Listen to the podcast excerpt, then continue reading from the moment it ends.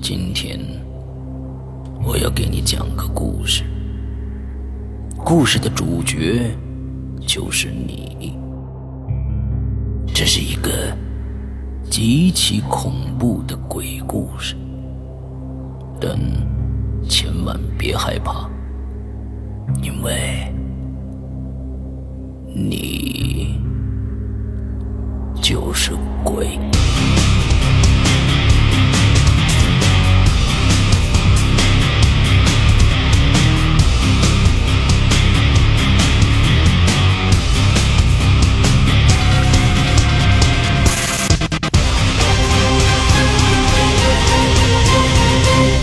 现在收听到的是《鬼影在人间》。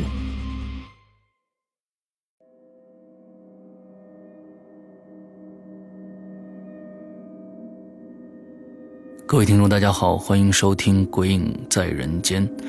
呃，今天的节目呢，大家看到标题了，呃，我们是讨论蓝可儿的这个案件啊。大家都知道了，最近在呃美国的洛杉矶发生了一个呃相当恐怖的一个杀人案件啊。那我们一个华裔的一个女子在这个洛杉矶的一家酒店被杀了。这个兰可儿呢，在被杀前呢，曾经有一段录像啊，监控录像被放出来了，就是他在电梯里的一段诡异的一个举动。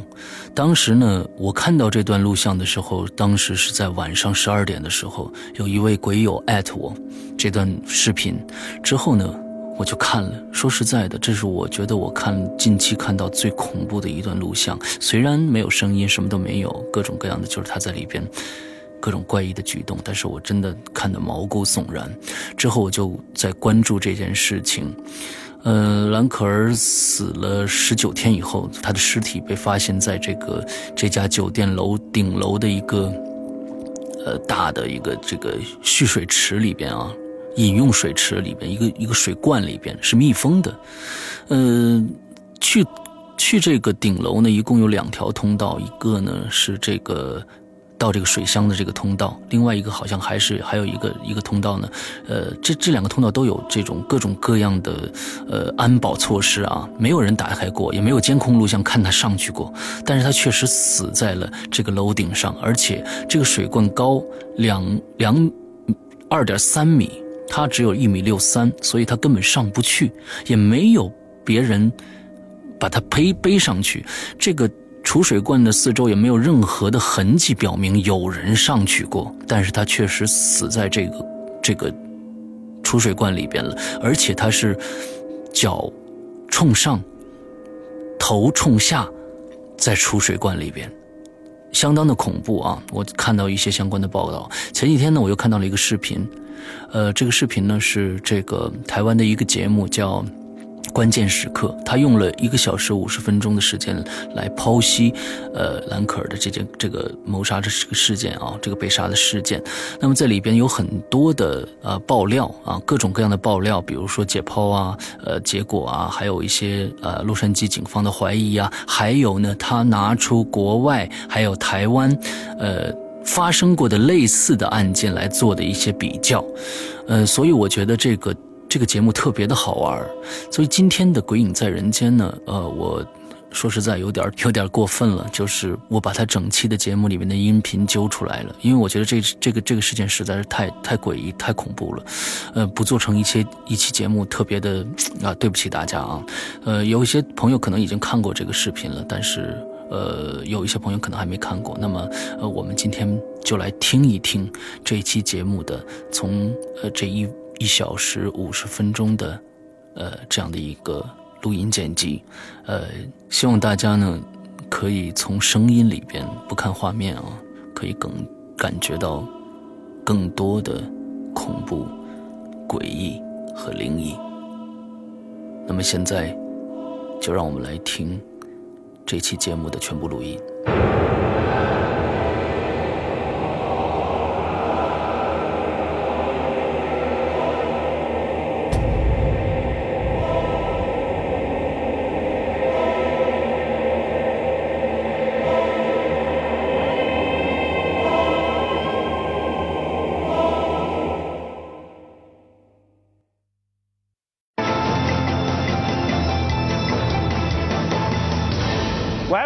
关键时刻，我是刘宝杰。华裔女学生兰可儿的命案真的是怪异、诡异跟灵异。从开始第一个影片试出来，她在电梯里面进进出出，惶恐不安，就让人觉得说中间有所蹊跷。等到确定她的尸体在水塔里面的时候。更不可思议了，因为通到顶楼的门，要不然就是警报器，要不然就是上锁，既没有警报声响，又没有打开锁，他怎么到了顶楼？而且我们看到一百六十五公分的蓝格，怎么能爬到两百三十公分的水塔里面？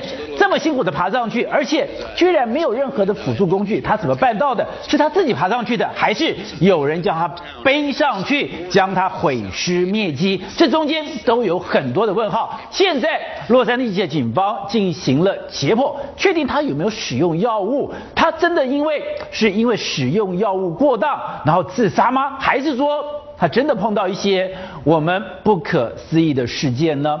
好，我们今天请到了五位来宾，第一位大家非常熟悉的资深媒体人马新民，新民好，宝杰好，大家好。好，第二位是资深媒体人黄创夏，宝杰好，大家好。好，第三位是世界文化专家许浩平，宝杰好，各位朋友你好。好，第四我们要特别介绍是前台北市刑警啊警察局的建设中心主任谢松山谢主任，你好。宝杰好，大家好。好，第一位是资深媒体人黄敬平，老周好，观众晚安。好，我们现在看就是这个案子真的已经变成了一个全球的大新闻了。CNN 我们昨天提到了，它居然是一个网页的头版报道，英国媒体也大幅报道，因为有两个英国旅客住在里面，在那边刷了牙，在那边洗了脸，在那边喝了水，结果才发现那竟然是湿水。我们看这报道。华裔女学生兰可儿离奇城市洛杉矶塞西尔饭店的水塔，比电影还要离奇的命案，确实疑点重重。兰可儿的遗体被发现以头下脚上的姿势沉尸在水塔中，但水塔高度足足有三公尺，一般人不可能够到。身高一六二公分的兰可儿，不管是自己爬进水塔溺毙，还是被人丢进水塔，都是疑点重重。再根据饭店的说法，水塔位在的顶楼平时都有上锁，假使有人闯入，警报器也应该会响起。才因此有人怀疑杀害兰可儿的凶手很有可能是熟悉饭店的内部员工。想到这一点，曾经投诉的房客就起鸡皮疙瘩。Makes you feel physically sick, literally physically physically sick, but um, more than that, you feel psychologically it's not. You know, you think about it and it's not good. 疑点之一，还有兰可儿失踪期间，警方带着嗅觉敏锐的警犬四处搜索，却毫无进展。直到房客反映水有怪味，才惊觉异状。破案前诸多疑点还未厘清，已经让外界雾里看花。东森新闻刘优佳、邱朝瑞报道。好，视频昨天用怪异、诡异、灵异来形容这件事情，对，真的大家觉得完全符合了。今天出来更怪了。说今天最新的消息，城市水塔全身赤裸，手脚扭曲，他怎么进去的？怎么会倒栽中的下去？为什么没有浮起来？还有，他身体里面竟然有药物吗？我昨天本来说怪异、诡异、灵异是一层浓雾，那总会有警方介入之后，拨云、拨雾、见日，对不对？没想到今天雾更浓，真的假的？对，迷更深，反而你一越追查。越觉得这件事情怪、鬼、灵，所以今天全世界的这国际媒体都在大篇幅报道。的 CNN 居然点击率会第一名，为什么一个 CNN 的点击率第一名？对，为什么一个女子的命案在美国等于是千司空见惯的？对，居然会成为 CNN 第一名，就是因为它怪、鬼、灵。好，我们先倒过来讲，你先讲它灵异的部分。哦，哎，为什么它这么灵异？注意，大家这件事情发展到这，大家知不知道蓝可儿是住在几楼？几楼？四楼。你看，你都不知道，住了四楼。但是你知道他这个电梯这个画面是在几楼？几楼？十四楼。那为什么在十四楼这边？他四楼为什么会跑到十四楼去？对呀。为什么在十四楼的这个电梯里面遇到这样一个诡异的情形？是。好。这么灵异，你看他躲什么东西？是啊，他看什么东西？什么？他看的主要是为什么门不关？对，他把所有的电梯都按的原因是希望门能够关起来。结果不关，结果不关。他看好，所以他住在四楼，为什么会到十四楼去？是。然后他在十四楼遇到什么东西？那十四楼有什么特别的地方？就警方一查。越查越越糟。第四楼出了什么事了？一九八五年就在塞西尔的十四楼住了一个家人叫拉米瑞兹，哦。他是连环杀手，连环杀手，他杀了十四个人。住在十四楼杀了十四个住，在十四楼杀了十四个人，就是他。就在这个饭店的十四楼。所以这么巧，蓝可儿你在四楼，他为什么会坐电梯跑到十四14楼然后十四楼电梯一直不关，是什么原因？而且这边做了一个连续杀人犯犯，，而且住在十四楼杀了十四个人。第二个，警方在案发十四号之后公布录影带，公布录影带是哪一天？哪一天二月十四号，就是十四又是十四，二月十四号公布。然后大陆网友用塔罗牌替他对算，好，塔罗牌算三张，这都没话讲。十三跟十五，一个是恶魔牌，一个是死神牌，这都代这两张牌不必解释。恶魔死神牌代表他被遇害了，对，而且说在水旁跟水有关，不是水有关是另外一个哦。另外一个水有关的一抽十四号牌啊？又是十四，十四号是节制，节制牌是告诉你说，前面两张牌告诉你说你遇害了，对，第十四号节制牌告诉你你的遇害在水，啊在水。十四号塔罗牌预言你在预言你在水旁边所以今天全部都跟十四有关。哦兰可儿，你为什么要跑到十四楼去？太灵异了。好，这件事情好，我们讲完灵异，我们要讲怪异。怪异，LAPD 是什么？洛杉矶洛杉矶警方是 LAPD 自己都说，这可能是我们遇到了怪异的事情。他用了“怪异”两个字哦，对我们可能遇到怪异的事情连，警方都说怪异，连警方都说怪异了。好，这是洛杉矶，对，洛这是大陆洛杉矶。我们来看这家饭店，西塞尔饭，呃，对，好，他这个饭店呢，宝洁，它总共几层楼，你知道吗？几层楼？十五层楼。注意，我们刚刚讲是十四层楼，对不对？对，好，这就是西塞尔，这是十五层楼。那他为什么第一个从四楼跑到十四楼，怪不怪？怪怪。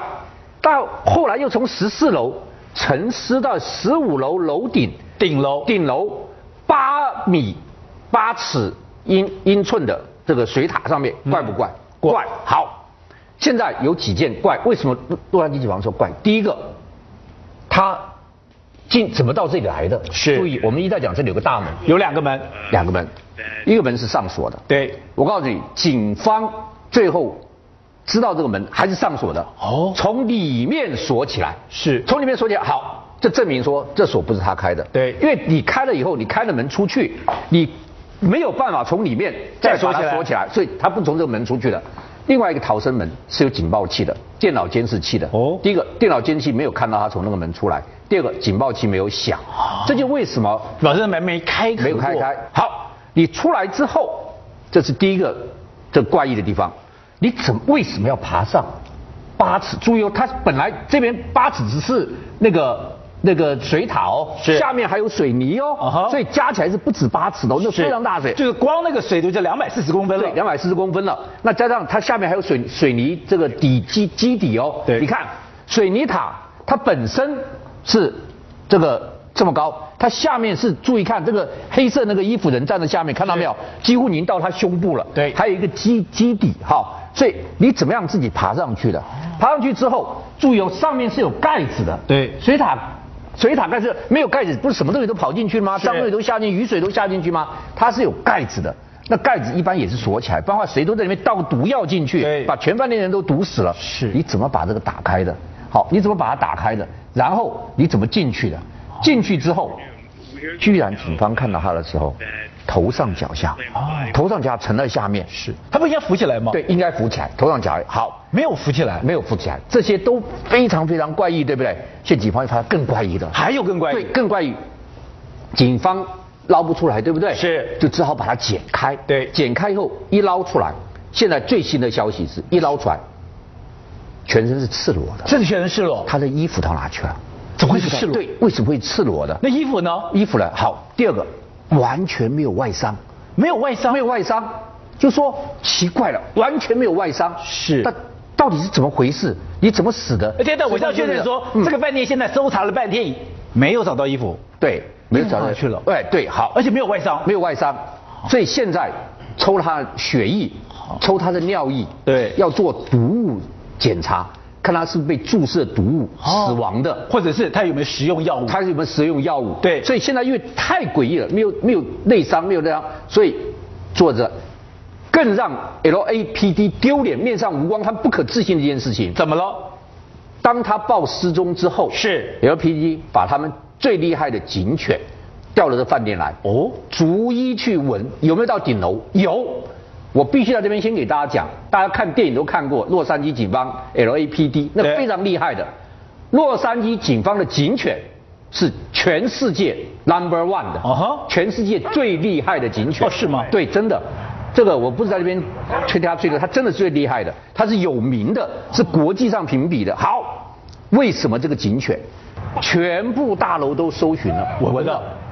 第一个闻不到他的尸体，哦第二个找不到他的衣物，连洛杉矶的警犬在这个案子里面都失败失败而归。真的啊对，所以闻不到它的味道，闻不到它的味道哎，照理讲，你出电梯不是没有任何的踪迹？对以前我们看那个电影说，我要跑到水里面过一个水，我才可以让我的身体的松味味道给消除掉。对那我经过的地方，警犬都不知道。对，所以洛杉矶警方就用了这件事情是一个怪异的案件，他从来没有这种这字眼，因为他不相信他的警犬闻不出来。是好了，这我们讲完怪异，讲完灵异了，我们现在讲诡异了。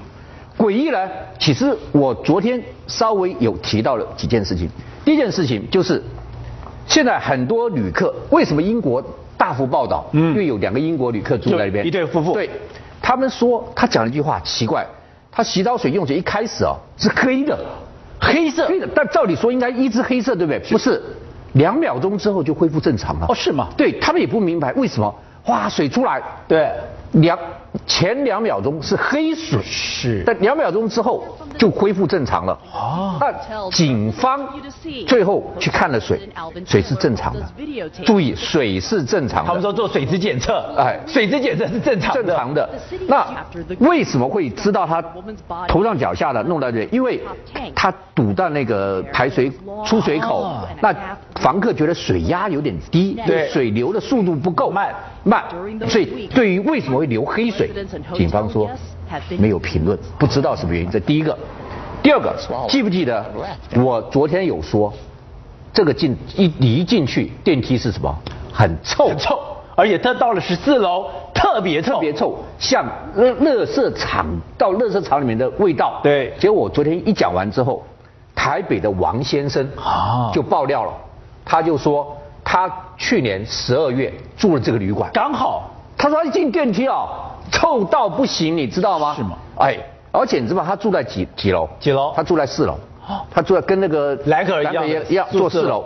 他说哈，他这个电梯他在那边按了一下，就电梯到了四楼，叮一声怎么样？没开门，没开门，就直接下去了。啊？哦四楼不开，四楼不开，所以不是十四楼怪，四楼也怪。十四楼怪，四楼也怪。好，王先生把我昨天的话全部证实了。啊他台北的王先生亲自经历了这件事情。是所以这个地方原来是一个死亡饭店，是充满了很多的冤灵，所以它的电梯很臭，它的电梯会颠簸，它的电梯会叮一下不停，所以怪异、诡异、灵异这件事情，原雾越来越迷，雾越来越重，这个事情让全世界越来越瞩目。好，那庄家，我们昨天就谈，就是很多观众们听了以后就觉得怎么可能，而且听了毛骨悚然。刚刚讲到，你光是在那个电梯口，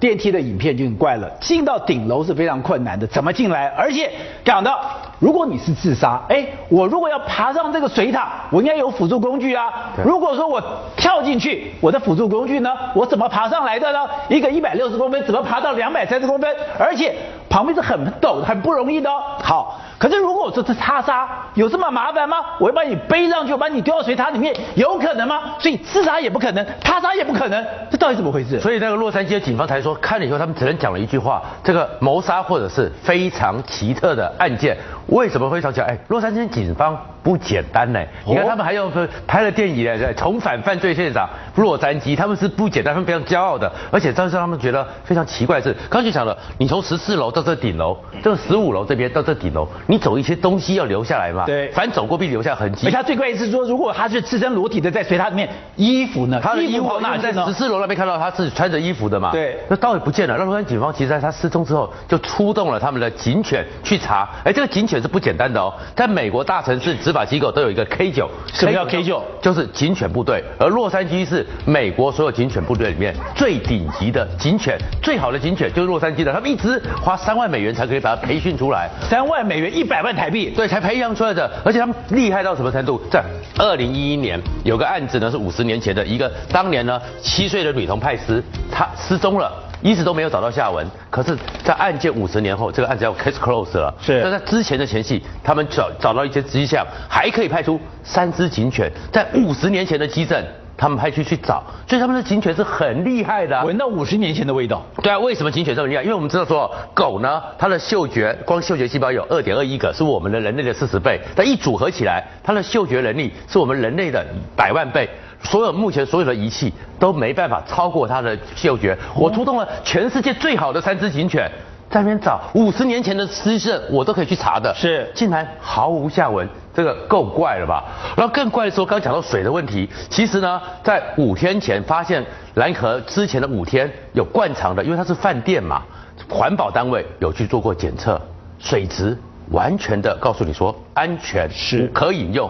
五天前那时候还不知道它在上面，那不是告诉你说有黑水跑出来吗？对，有黑水啊。然后有人说怪怪的甜味啊，奇怪。我用这些美国的科技这么好的仪器去测试，完全没有。而且我们从现在来看，蓝可都在里边已经那么多天了，居然竟然检测不出来，竟然完全的是环保单位告诉你说安全。可以用啊，这怎么会是这样子呢？所以他们现在要派了一支叫生化检验部队，紧急的再去检验。你看要拉高到这种层次，这难怪是生化检验部队。对，要赶快下去，因为发现蓝河在里面，那就太怪了嘛。然后更怪的就是这个水塔，它怎么上去的？宝姐看这边是有个水泥柱再上来，这个水泥柱呢到这边两百三十五公分，我一百八，我手伸起来才两百一，我要上来的时候我呢？除非跳，你怎么支撑？我怎么支撑？你怎么拍到？我根本摸不到这两百三十五。对，他一百六十三，手再撑起来，还是可能只比我的头高一点点。他怎么可能摸得上去？更何况用跳的呢？你下面还有这个水泥，对，你根本跳不上来。然后这边呢，有人看到说有些管子，可是这是水管啊，你仔细看。根本不可能让你上去，它是滑的，它是滑的，对啊，你怎么可能写那么细的？怎么支撑？就还有力气，就是说，我们知道你要抓这个单杠上去，你有办法抓杆子这样爬上去吗？就很难呐，而且它是水管呐，铝管呐，你怎么可能让你？那再过来，你不要看这边，这个一百三十七公分，一百三十公分，你怎么你抱都没办法抱，连我这样子我都没办法环抱。你怎么向上去？怎么上去的？怎么上去？那如果是有人把他送上去，也是怪，因为有人送上去的话，旁边一定有些工具，嗯，不然我要扛一个人，我要背一个人，我怎么可能去爬这个东西？就说如果他是自己上去的话，有可能是我可能是搞了一个梯子，我搞了一些工具。可是如果我进去了以后，那工具应该留下来啊。对啊，现场没有任何工具，完全都没有。那你怎么爬上去的？好，如果说你是别人背上去的，那我干嘛这么大费周章把你送？对，就算别人要把你送上去，我这个人要上去，我也是要有这些工具，而这工具我地上总要一些痕迹。对，我这个水塔上总要有。这些痕迹没有错，我如果痕迹的话，我一定是压到这水塔上面，水塔上应该会有一些印子。对，都没有，都没有。更奇怪是，因为今天有验尸了，更奇怪，因为我们那时候讲说，看到是这个口，这个口看这么小，说很难让一个人进去，就算它比较娇小，你光看这个孔也很难。当然，头过身就阔，你头过了，你可以塞，你可以挤。如果他干嘛这么大费周章？干嘛这么大费周章？他最最重要是告诉你身上毫无伤痕。如果你有塞，你有挤，你总有擦伤的痕迹，你总有一些刮痕，没有，完全没有。那他怎么进去的？就就算别人要把它弄进去，是也不可能啊。所以更奇怪的是，你上来之后这么小的口，你不可能是说我突然一个失神倒栽中。因为这样头上脚下，因为这样一个孔，你一定是慢慢慢慢慢慢挤进去的。他为什么要挤进去？为什么要这样子挤？然后挤进去之后，没有任何的反应，没有任何求救，或别人为什么要这样塞他？如果要处理他的话，我如果在其他地方处理掉他，我何必要把它塞到这里面？从十四楼到这个顶楼，这两层楼，警方洛杉矶警方用最先进的科技，都告诉你说毫无急诊。那谢主任。您过去曾经跟着李昌钰博士进行监视这个工作，大家很好奇是，从目前这个看来，大家觉得最困最困惑就是自杀问题很多，他杀也不太可能。如果不是自杀，不是他杀，到底怎么会有这个命案呢？是的，我想哈，基本上呢，我们如果发生这样的案件，我们还是要回归到我们的根本，就是从现场的部分呢来做收证。是，譬如说，你今天如果说这个女孩子，她如果说她是自己跳上去的，对，爬上去的，或者是说她是被人家弄。这个弄昏了或者弄死的丢上去的几个非常重要的基证，这些过程从她楼梯爬上去，嗯，等等，一直到这个上面，她要怎么样爬上去，一定会留下这样的记应该会有脚印、应该手印啊，应该都会有啊。对对对，这不可能说我自己飞上去，那别人把她扛上去，那更难了。为什么更难呢？因为它也要被大费周章的，旁边一定会有很多的灰尘被擦磨啦，等等被背上去啦，等等这些脚印。所以呢，你第一个一定要踩到上面去，他可能要栽下去或者丢下去，那个人一定要蹲着，他一定要有脚印嘛。对。那现在的科技已经非常进步，只要你抓握过的东西，现在都可以做 DNA。嗯，这是厉害的地方。要弃尸呢，有很多的方法。嗯。那我是没有看过把一个人杀了以后呢丢到水塔里面去的。我所看过的到水塔。里面是有国内有发生这样的命案。到水塔里面去的很多都是精神上的问题，或是自己自杀，甚至有一次呢，是因为要乘凉，下去里面洗澡，为什么？下去里面泡泡，怎么 是是是太热了，就泡到里面去去去去呃泡个凉，结果死在里面，死在里面。所以呢，国内基本上没有说一个人杀了以后大费周章的把你丢到水塔，因为丢到水塔很快就会被发现。第一个水管堵住了，第二个它会发臭，这个水呢一定会有很多的呃一些味道出来。所以你觉得他杀的几率比不高？我我我是。做这样的判断，只是说这个过程之中，基本上一定会有基证可循。好，那你觉得这东西为什么连洛杉矶警方都说他不可能碰到奇特的事情？好像这中间过程，从他开始到了电梯，开始失踪，开始有办法走到顶楼，开始爬到水塔，进到水塔里面，而且他是沉在底下没有浮起来，好像林明这样的专家都觉得有很多蹊跷，是吗？这个案子是有一点比较怪异了。不过呢，像你如果说。呃，城市在这个水塔里面，基本上呢，它是它是一般是都会浮肿的，因为要经过一个礼拜以上，大概都浮肿。浮肿的时候，有时候漂浮的时候头是会往下，再加上如果它的水水流有吸的这个作用，因为有人在使用水嘛，水流吸，有可能这个这个头往上，因为这是一个一个沉尸的一个状况，是沉尸的一个状态。那谢准，你看过这么多案子，我们来导播，我们看他在那个电梯里面这样的进进出出，大家就觉得很奇怪啊，在电梯里面。我照理讲，我进进来以后，电梯门就应该关啦。怎么我在电梯门里面又关不了？而且我不断的按，不断的按。如果我真的要去一个地方，我只要按一个关就好了。我干嘛要不断的去按那些钮呢？所以呢，在我们呃侦办刑案呢，有一种就是叫刑事精神医学。哦，刑事精神医学，就是呢有你像我也看过案子啊，就是一个房客把房东给杀了，没有任何理由。为什么？因为他听到耳朵里面有怪声音，就是就是叫你去杀人。真假的？真的哈。直接叫你杀人，你就把他杀了。都是对呀。然后房客把房东给杀了，没有任何征兆，只是没有任何理由。我听到你声音说耳朵听到有声音就是去杀人。那杀人他又看了一些呃一些杂志啊漫画，说杀人可以改运。哎呦，那正好啊！我杀一个人可以增加我的福气，杀两个人变成改运，变成是这样的一个，所以他是精神上有一点问。但是呢，这个案子其实我们用一般的侦查逻辑来做判断。如果歹徒在旁边，为什么不冲过去一刀砍了你，刺了你，对，还在那边让他有机会这样探索？对啊，这个我们觉得很很怪异的。对啊。第二个呢，如果怎么样的话，我就把你抓走就好了。我就抓走就好了，就冲过去就打你。第二个，他出去以后为什么还要好像有在讲话的样子，还是手这个在那边挥舞，而且还在扭自己的手，对，还在扭力等等，还有在进进出出，还要躲在里面，这些行为以我判案的经验，我根本没有办法去解释。唯一可以解释的是不是有有有可能有。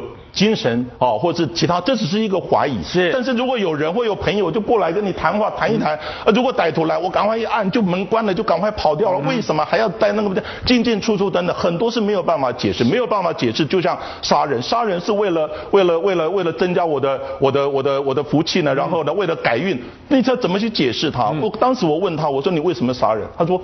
没有任何理由，我耳朵就是有一个声音，叫你赶快去杀人，赶快去杀。我听了，我愣住了。他讲的是真的吗？真的啊！但是后来他就他把房东给杀了，后来又追到他的房东的家里面，把房东的太太跟他的他的他的儿子也杀，还好。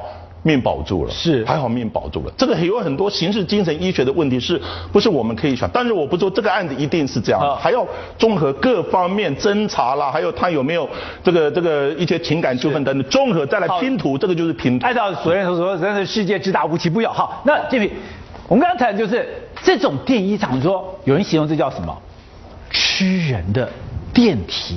这种吃人的电梯，居然在台湾也发生了。对，台湾在这个几年前也发生过这个电梯人间蒸发的诡异案件哈。这个事情是发生在二零零八年一月二十号，住在彰化社头地区的这个一个刘姓妇人，三十七岁的刘姓妇人呢，她抱着她的四岁的女儿，就像画面上我们看到穿着红色外套的这个刘姓妇人，带着她四岁女儿穿着粉红色外套一起进去电梯之后，在彰化园林这栋大楼里面搭电梯，说要上十一楼去找朋友，结果呢，把她女儿的粉红色外套脱下来，她。自己的红色外套脱下来，脱下来之后出电梯之前还刻意把穿的那个鞋子也脱掉，穿的鞋子脱掉，走出电梯之后。就消失了。然后呢，他们那时候不是神色慌张的跑去彰化那个园林某一栋大楼的时候，他跟那个大楼的警卫说，他要上去十一楼找他的朋友。警方事后获报到那边去访查，十一楼根本没有这个住在社头这个刘姓妇人的什么亲朋好友。而且呢，诡异的是，十一楼的那个住户他监视器疑似有拍到，就是他们有上那个顶楼的那个画面，可是监视器却没有拍到他离开那一栋大楼的画面。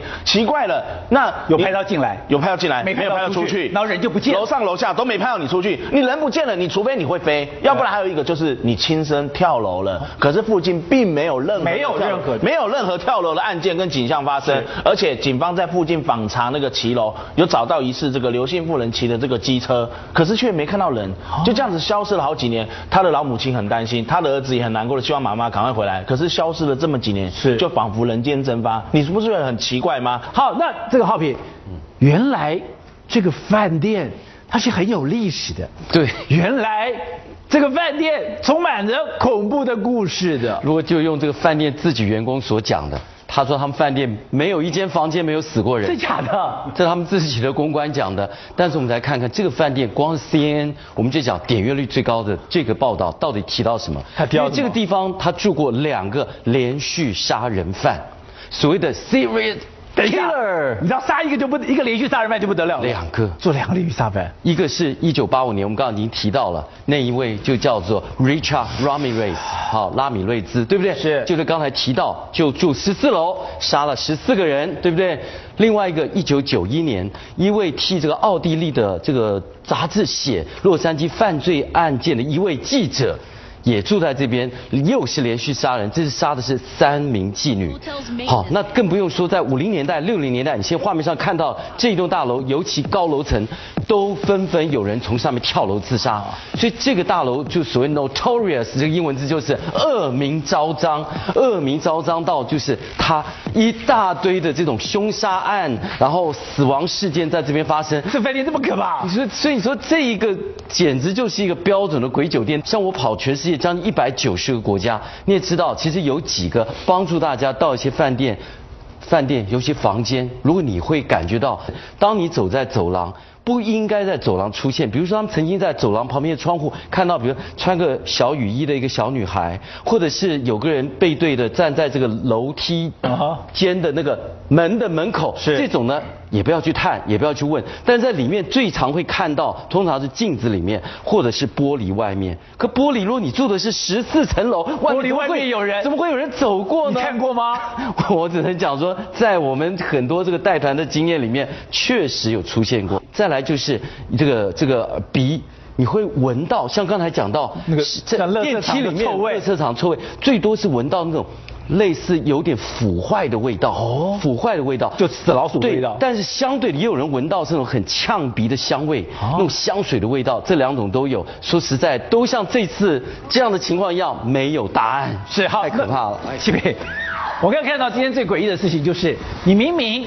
到了顶楼的门，一个上锁，一个有警报，警报没有响，锁没有打开，居然上来了，怎么可以到了那个水塔？水塔的上面也是上锁的，他怎么进得去？看到这个案子了以后，很多人我们就又提到了，很多人就想到了，那跟脏话的洪若潭的命案很相似，也有人想到跟花莲那对父母连续杀自己小孩的蜘蛛命案也有关，这两个命案。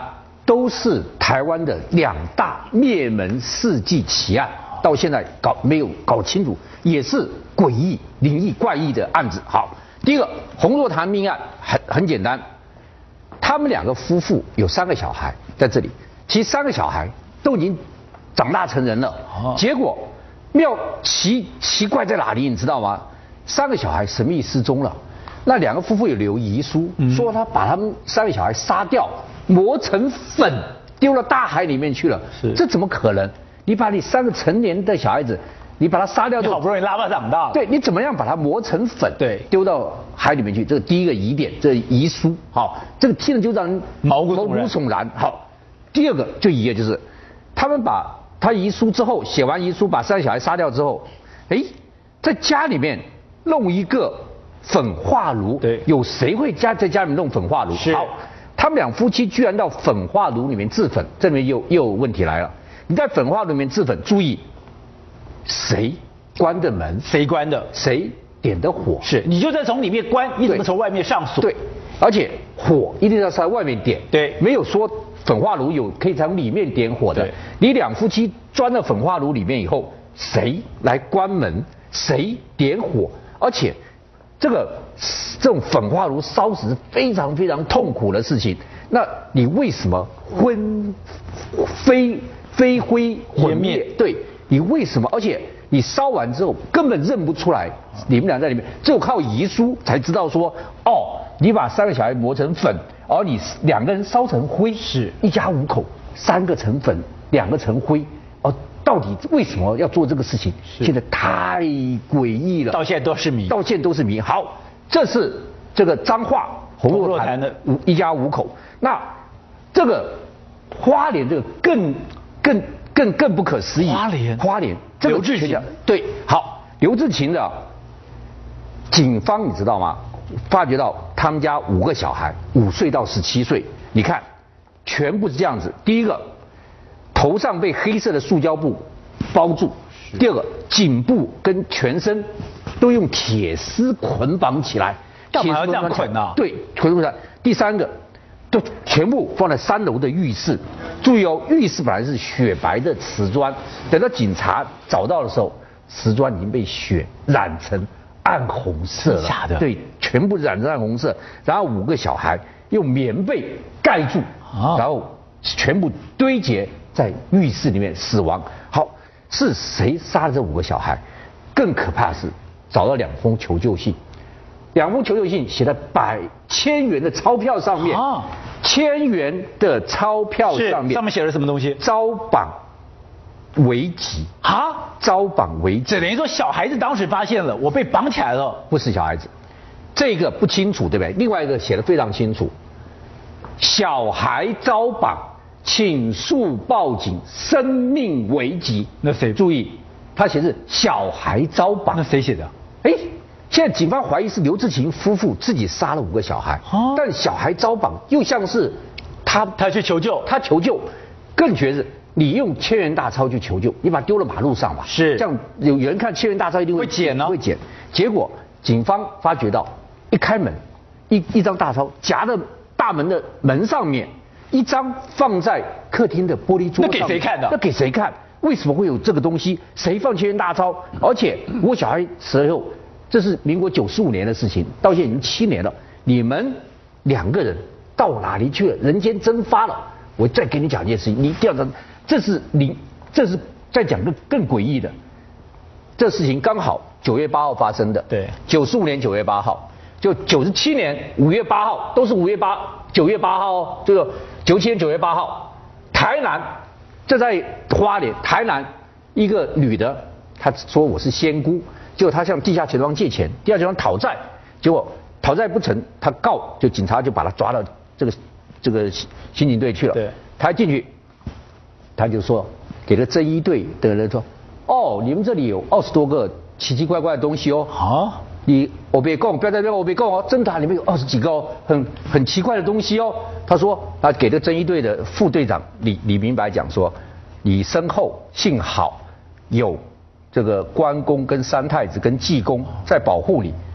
你们来想，他怎么知道我是拜济公跟三太子的？他真的拜在拜济公三太子。后来你再多讲一点，然后就把花莲地图拿出来，说你知道这个命案？他说知道，凶宅在哪里？方一指，就指了这个凶宅的位置。哇！警察吓了一大跳，马上上车，漏夜好，就带他到这个地方来，就带他这边来以后，他一来，看到三楼就说，哦，这些人，他爸爸还没死，但是杀他妈妈埋到山上，他爸爸在教会里面，教会旁边有个烟囱，就带他到山上看到一个儿童之家，跟他讲的房屋的形状一模一样，旁边有真的一个烟囱，所以这这个事情诡异之后，又加一个仙姑，就更诡异了。而且这件事情到现在，刘志勤的夫妇也像人间蒸发一般。我们休息一下，回来。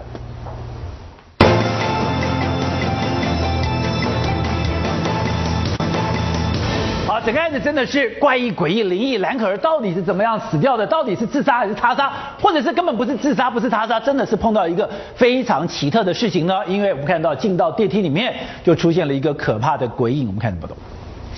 加拿大怀疑女学生兰可儿离奇死亡，生前在电梯里的怪异行为至今没有合理的解释。现在大陆网友发现，这电梯真的好像怪怪的。如果我把对比调大，你就可以清楚看到一张类似人的脸孔出现在电梯的门上。电梯竟然疑似出现人脸，但有眼尖的网友发现，影片在两分二十八秒的地方，画面左下角疑似出现了一只手。不过也有人认为这只是蓝可儿的脚跟。类似的鬼怪传言，全世界都有。最有名的就是西班牙贝尔米兹村的鬼屋。七零年代开始就不断的发生怪事，地板浮现人的脸孔，还会盯着人一直瞧。外传就连挖掉重修，还是会不断浮现人脸，甚至会出现十八个不同身份的脸孔，非常诡异。而在英国，四十一岁寡妇山姆斯在丈夫去世四年之后，有一天赫然发现家里的墙壁怎么污垢超像亡夫的脸孔，就连天花板也浮现了死去狗狗的形状。根据他的说法，家中物品也常会遭到破坏，无法解释的现象也让人毛骨悚然。东森新闻国际中心综合报道。好，叶主任，是的刚刚马老师有提到说。那个仙姑刘志勤命案的仙姑碰到跟那警察说：“哎，你后面有跟着人，有跟着济公，有跟着三太子。”跟你聊了以后，你才发现说有那个所谓的通灵的人。对，也说您在后面也看得到东西吗？是这样子，就是有一次几个朋友在聚餐，聚餐完了以后呢，然后其中。我不认识那个朋友，那个朋友是朋友带来的朋友。对，结果他是非常有名的一个一个一个相命师。哦，哎，结果吃完饭以后，大家就闲着闲着没事儿，哎，帮我们算个命啊，最近的的官运怎么样，财运怎么样，就是算算算算的。就看到我的时候，他愣了一下，我也愣了一下。他看你愣一下。对他不不讲话，他说你的工作不一样。我说为什么不一样？他说你是不是做的跟我们尸体有关？他说：“我说你怎么知道？我做剑士的，当然离不开这些。”他说：“你的后面跟了很多人。”真假的？那今天有没有跟到这个摄影棚？我不知道。是的吗？这是真的事情。结果有一次呢，有一天呢，这个新闻好像没什么好登的。结果呢，他就登了一个一个某一报了，我们不要讲哪一报，就登了一个新闻，我还留下来。他新闻怎么写呢？他写连鬼看到都不敢靠近的人。你连鬼都不敢？他为什么？但但是那个。那个相明师他讲，你放心，这些人有话要跟你讲。他有很多事情要跟你讲，但是你的气太旺了啊！所以我一直相信说人的八字啊，还有你的等等这些这些这些气啊，心正则气盛。所以呢，你做的是要心正则气盛。他说你气太旺了，但是没有办法靠近你。是，但是呢，他不死心，他会跟着你。因为有冤要诉，对，有冤要说。可是你们是办案，你们讲究科学办案。但我讲究科学，我们基本上是不相信这种不不不相信这个东西。而且我也跟我的老师李昌钰博士问过同样的话，很多人也问他说你有没有碰到灵异的事？我们要讲实话，我是没有碰到，没有碰到。但是呢，别人呢，另外有一个有一次我在代训的一个单位，那个单位那个学生也有神童眼。他说：“老师，我说什么事儿？你后面跟了两个人，真假的？又看到你后面有跟人，这是不一样的故事，但是这是千真万确的。同一个人吧？不同的人？不同的人，一个是相命师，一个是我的学生。他看着你后面的人，对，他说后面两个人，但是那个两个人就站着，好像站卫兵一样。我说干嘛？他说放心，他他就是也没有，但是他说他他好像也有话要讲，都一样，真的都是一样，所以我相信绝对有因果循环，是这件事情有灵异的这件事情。你在办做见见识的时候，难道没有去碰到一些？科学都没有办法解释的事情吗？当然我是没有碰到，我认为有很多是可以解释的。但是呢，在侦查的部分，因为我们建事办案常常要跟侦查配合，对，侦查就碰到很多很奇怪的事情。哦，我听了以后，我觉得有时候觉得觉得觉得觉得蛮有趣的。我说怎么会这样子？我举一个例子，就是有一次呢，有一个庙，结果庙呢有一天呢，一个夜校的女学生呢，她放学的时候，她要经过那个庙，结果被杀了。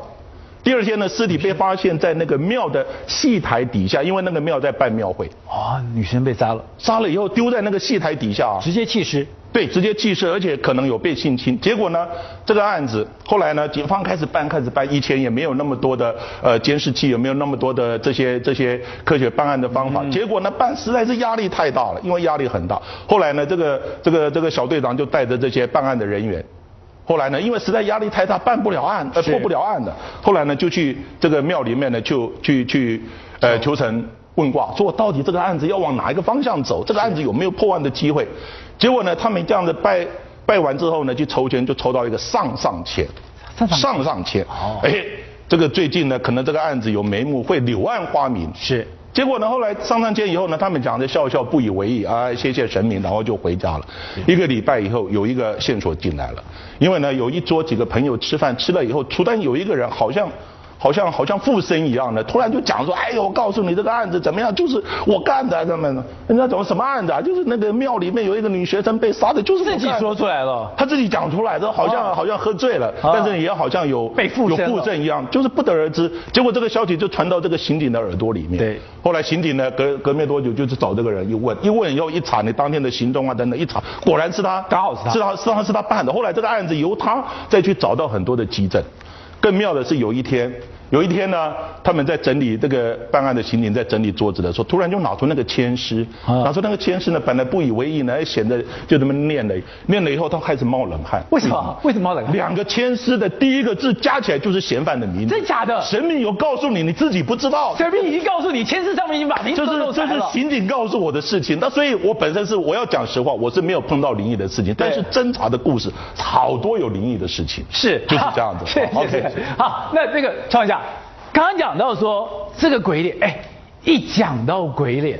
他就觉得好奇，因为很多地方那个鬼脸是怎么擦都擦不掉的。是的，宝杰说这个鬼脸呢，刚好就在第十四楼，而十四楼我们就讲那个拉米瑞兹在那边杀过十四个人的这边，那怎么会出现这边一直看下去有个鬼影呢？而在电梯里面，大家现在也在猜的，就是突然出现一只手，到底那个手是不是蓝可儿的，还是怎么样，都很奇怪。但是讲到鬼脸呢，其实有很多时候有些鬼脸，而且非常有名的就是西班牙的贝尔米兹鬼屋，是在一九七一年的八月二十三号，住在这边的太太呢叫做玛利亚的，她在。厨房里面的时候，突然看到说地上怎么脏脏的，他就拿块布擦一擦，越擦形象越清楚啊！竟然是一张脸，他一直擦一直擦，越擦那个脸就越清晰，好像还一直瞪着他，他吓了要叫，赶快叫老公过来，她老公过来拿个怎么会有这样子？是不是弄脏了？她老公拿拖把擦，越擦那张脸越清晰，就他们吓到了，该怎么办呢？她老公出去拿个铲子。把那个地板给挖掉，我把它铲开总可以。铲开啊，没有了吧？这样子总是安静了吧？然后重新铺一个新的，干干净净。没想到铺完之后，第二天。又出现了，又出来了，又出来，不是已经破了新的土了吗？对，还是出来，而且越来越清晰，而且慢慢的还有好几个，而且慢慢在这地板上开始有走动的痕迹，有时候在这边，有时候在那边，而眼睛都瞪着你，他们吓坏了，开始请人来调查。他们搬出去三个月的时候，有一群专家来调查，调查时候他们还用了录音设备，听到一些奇怪的声音，然后在那段时间呢，来来回回这种脸出来的。竟然出现了十八个种脸，然后就出现，然后就出现之后，他们想太奇怪，是不是下面有什么东西？一挖，二点七公尺放，竟然是一个中古时代的古牧场。但是更奇怪的是，一九七四年鬼脸不出现了，他们想没事了，但是没想到一九八二年那些骨头也移葬了，什么都没有了。一九八二年这个鬼脸继续的又重新出现中。而且这个是各国的，对你说当时西班牙警方怎么样去查都不能理解，说为什么这个鬼脸怎么样消都消不掉。我们休息下会。在过年期间，最新的一波的枪毙名单有陈金火，而这陈金火最诡异的事情就是，他奸杀的这等于说他杀害的这个命案的现场，现在也充满着各种神秘的传说，而且更诡异的是，极品。当时他用的手机，还有他杀害的那个女生所用的电脑，卖给了另外一个人，而那个人买了以后，他竟然被自己的情妇也给杀害了。所以，好像谁拿了这手机，谁拿了这电脑，谁就会发生不幸的事情。哦，陈金火这件事情，那诡异的事情太多了。是吗？好，陈金火，他跟广德强，他杀了女保险员。然后他本来经营机车行的，然后把保险员丢弃在顶楼的水塔里，也丢在水塔也丢水塔里面。好，而且还把它变成尸块。对，变尸块，他把它跟这个丢到水塔里面去。好，后来被发现了。这件事情发生了之后，这个陈金火这栋房子就一直租不出去，六十五号这房子一直租不出去，一直等了三年多了，终于有人租了。哦好，有人租了。那这个租的人呢？他说没关系，我不怕。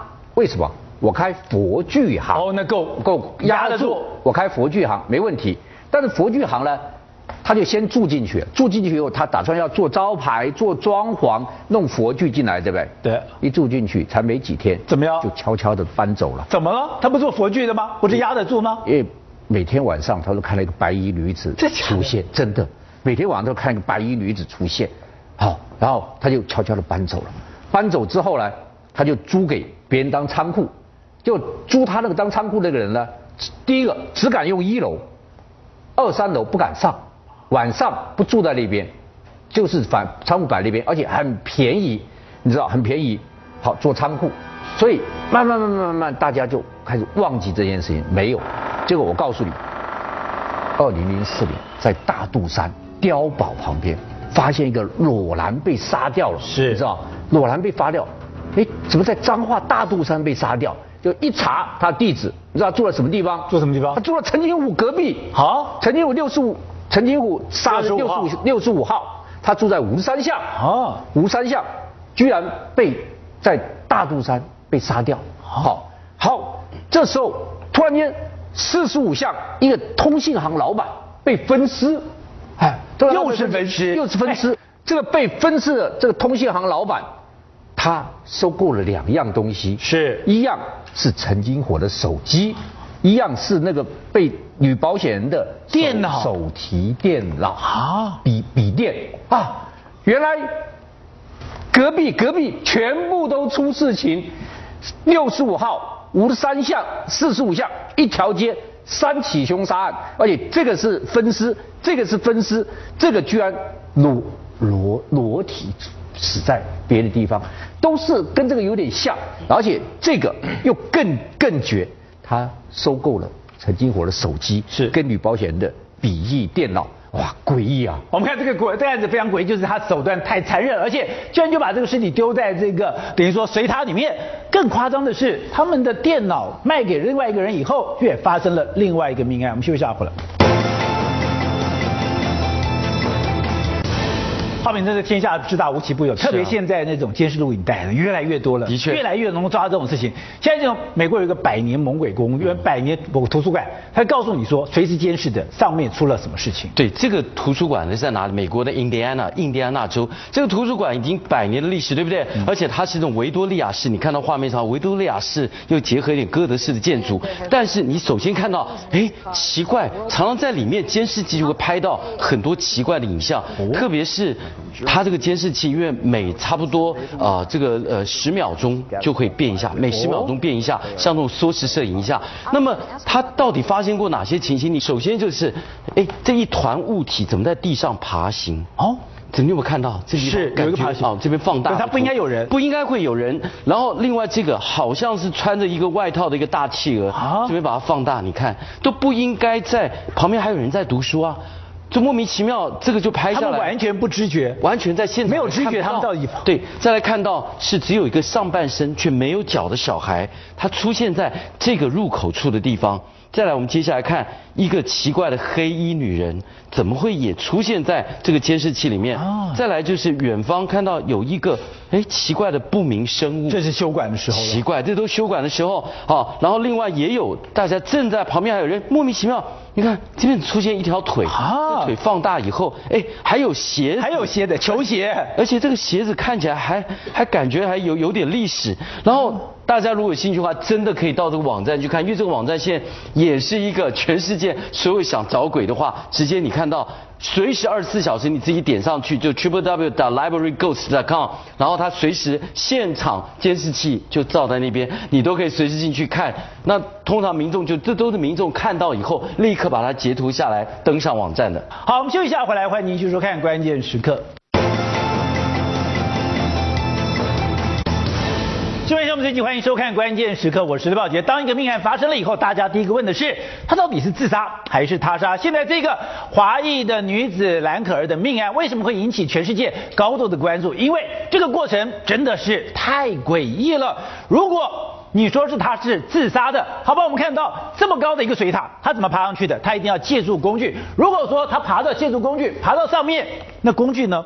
为什么没有任何工具留下来？但如果说是他杀的，为什么要这么大费周章？我光自己要爬上去就已经非常的困难，我有必要背着一个尸体，然后爬上去，再把它塞进去，而且塞进去以后马上就被人发现吗？因此，这个案子到底怎么发生的？而且洛杉矶警方说，他一定碰到了一个非常奇特的事情。兰可儿在生前到底？碰到什么灵异的事情，什么奇特的事情？为什么会发生这么奇怪的案件？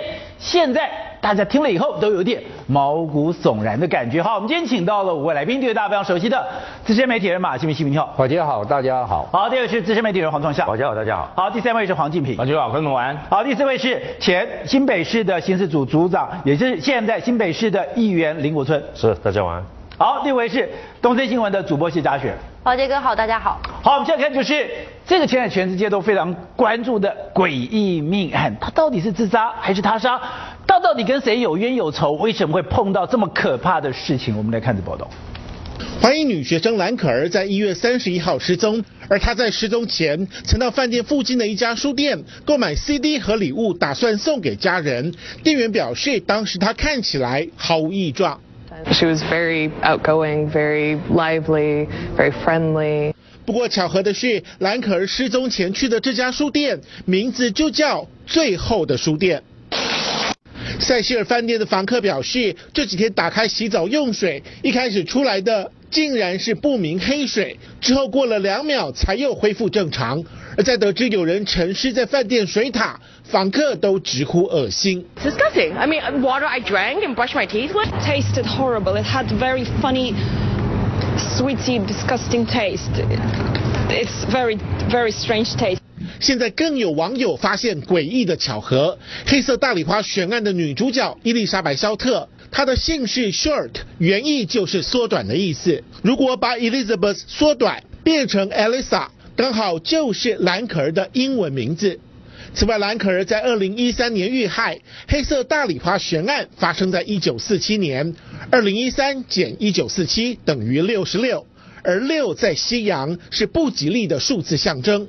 兰可儿命案由于太过离奇，连 CN 网页都在头版报道，甚至还用 notorious 恶名昭彰的来形容出事的塞西尔饭店。而在一九八五年和一九九一年，有两名连续杀人犯就入住这间饭店，种种巧合也让整起事件更加扑朔迷离。东森国际中心综合报道。好，齐平，你昨天讲的怪异、诡异、灵异，现在灵异的东西真的越来越多了。当然，发生命案的时候，大家就很说到底自杀还是他杀？现在大家一头雾水，说自杀说不通，说他杀说不通。如果不是自杀，不是他杀，谁杀的呢？洛杉矶警方开了一个记者会，大家想说你找到尸体了，你普你验尸了，给我们一个答案吧，抽血了，给个答案吧。结果他只讲了一句话，是现在说这是一个谋杀案，言之过早。啊，原来还是丢了一个没有答案的答案出来，所以那不是谋杀案是什么东西？一个华裔一女子的死亡，当然我们是很重视。但是会受到全世界媒体这么广泛、这么大篇幅的重视，主要的原因就在这里，就是它太怪异、太诡异、太灵异了。好，那我们来看兰可儿。兰可儿她一月二十六号一个人到加州，二月一号呃一月三十一号最后一次现身在这个塞西尔的酒店，就是那个电梯开开关关、开开关关的那一天。然后二月一号退房日。就不见踪迹了，不知道踪迹了。好，那二月六号警方公布消失，二月七号举行新闻发布会，二月十四号表演，这是很重要的日期。对，警方公布那个开开关不是那个电梯门不能关的那个画面，是就那画面。二月十四号公布画面，公布画面。这个二月十四这是有玄机的，我们等一下再讲。然后蓝可二月十九号蓝可尸体解剖，好，二月十九号你把他尸体解剖了。答案应该就出来了。是，结果你居然给我们一个现在讲谋杀案言言之过早的一个记者会一个答案。好，现在有三种讲法。三种讲法。第一种，兰可儿自杀的。哦。为什么说他自杀？因为完全没有看到外伤，完全没有性侵的痕迹。目前为止。目前为止，所以所以才要解剖啊。对。奇怪，没有外伤的，没有外伤。对，没有没有新人，所以就认为他自杀的。所有认识的人都说不会，你看他笑多灿烂。是。所有人就说他每张照片都是笑得如此灿烂。有人说他的笑容灿烂到具有染感染力，像阳光一样。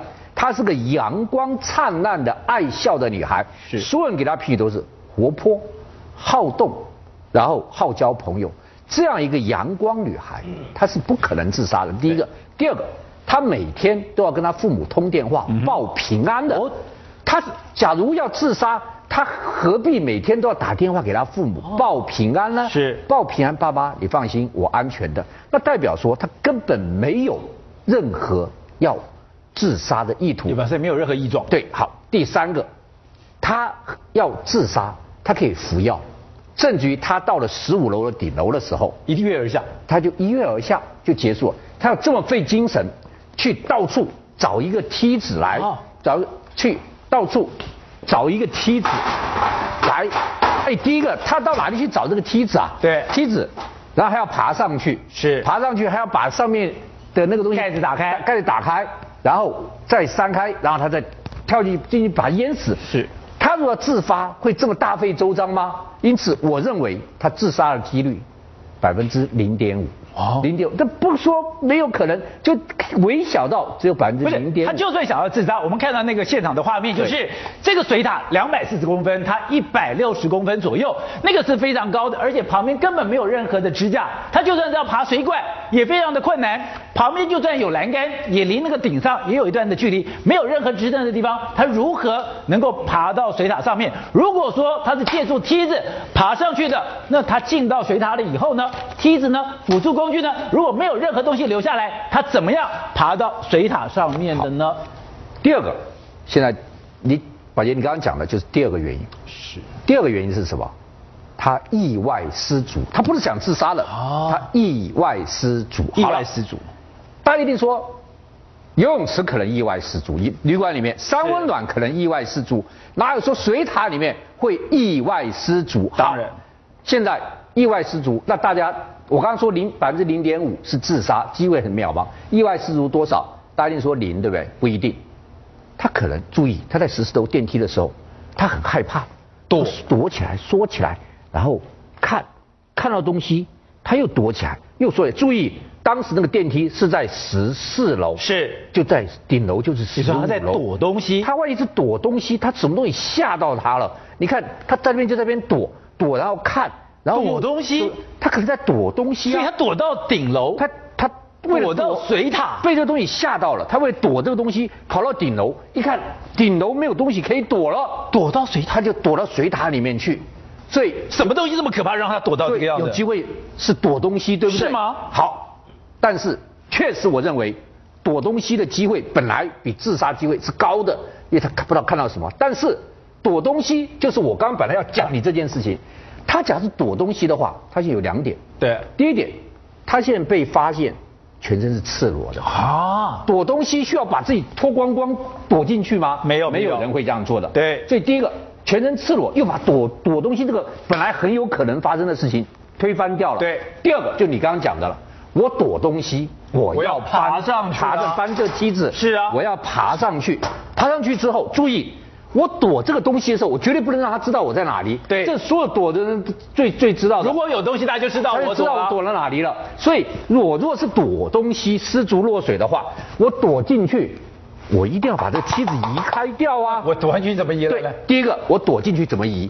第二个，事实上现场没有任何东西，所以这个梯子是怎么移开的？哦，所以我本来认为他怎么上去的？所以我本来认为他意外失足落水是一个。比自杀更多的选项，但但现在我们一分析之后又怪了，又又没有了。是好，那他杀，那就第三是他杀，对不对？好，他杀，现在大家一定说哦，机会大是百分之九十、百分之九十五，对不对？一定是个谋杀案，一定是谋杀，不对的。哦为什么？不对了警方到现在说谋杀案几言之尚早，也不是谋杀，对，不是他杀，为什么说不是谋杀案？有几个很重要原因。第一个就是我刚刚讲的，他身上是没有外伤的，哦，他身上没有外伤，而且现在初步认为他没有被性侵的。是那如果你是谋杀案，他身上为什么一点挣扎的痕迹都没有，一点外伤的痕迹都没有？这是第一点。第二点就是凶手如果杀了他之后，为什么要到顶楼去？你知道顶楼的门是上锁的，对，顶楼另外一个门是有警报器的，你怎么逃过这个警报器跟逃过这个门？好，这是第二点。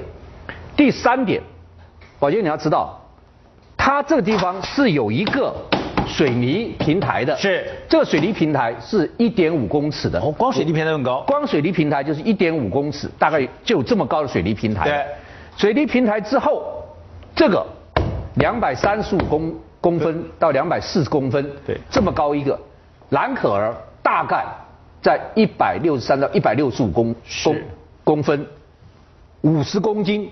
我告诉你，你要带到一个五十公斤的这个女孩子爬上去。扛到不对，你还要扛这个，你还要扛这个，对。你要扛个你要扛这个，然后不被人家发现，是。扛好，你放好之后，对，你把它扛上去，背上去，背上去，背到这样高的地方，背上去之后，你把它放了，是。然后你要把这个盖子盖子打开，打开，还要把这个锁要能够解解开。开，它是锁，解开之后，对吧？你还要把它塞进去，塞进去之后，你再把它放好锁好，然后你再走下来，走下来之后，你还要把这个梯子藏好。那我干嘛你不能你不能留在屋顶上，而且你放在水塔里面，对。一定会被发现。对，一定被发现。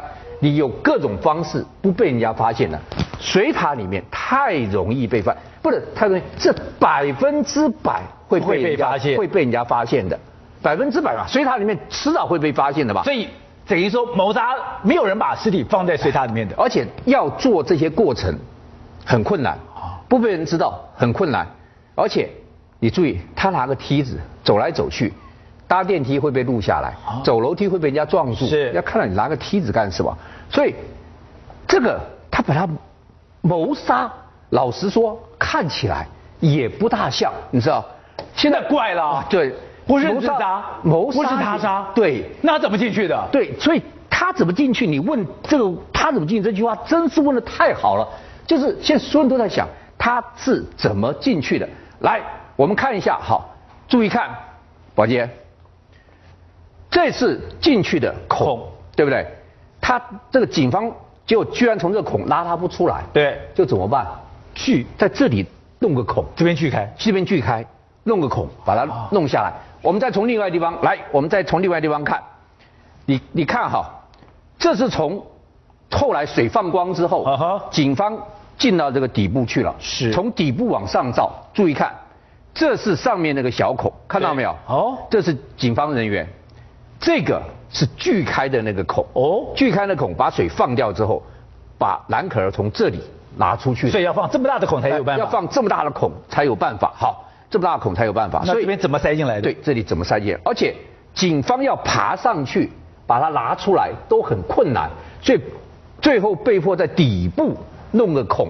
才能够把它弄出来，可见说你要把它从上面拿起来，要从上面搬下来，那都是一个非常不容易的事情。是所以现在谋杀，连警方到现在找到尸体了都不敢说这是谋言杀。之过早。哇，不是他杀，不是失足落水，不是自杀，那还有没有第四种答案？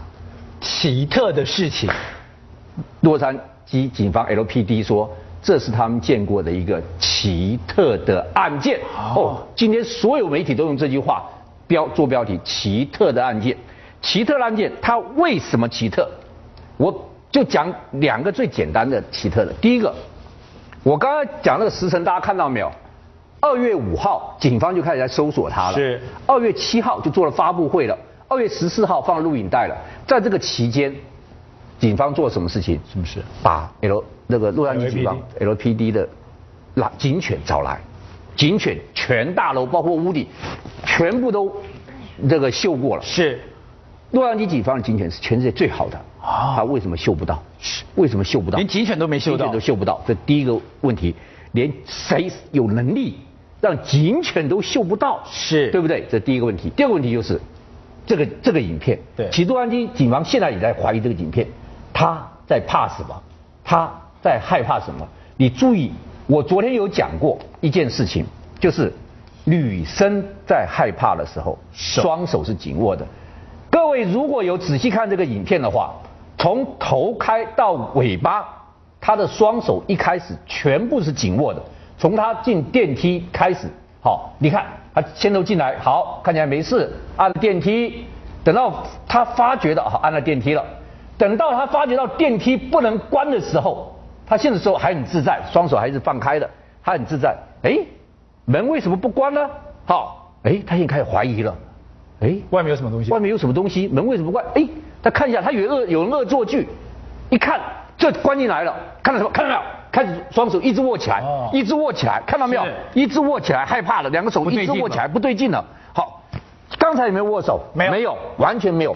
但自从他这样一看之后，他看到了什么？他紧握了，他看到了什么？哦宝杰，今天我们要给观众讲，自杀微乎其微，失足落水本来有机会的，现在一分析微乎其微，他杀连警方都不敢说是他杀，所以第四个是什么东西杀害了兰可儿？好，那这个嘉璇，为什么这件事情引起大家高度关注？就是这个过程真的是太诡异了。一个命案发生到现在，竟然连自杀、他杀都没有办法判断所有的东西，而且所有的线索都有一个神秘的讯息在里面。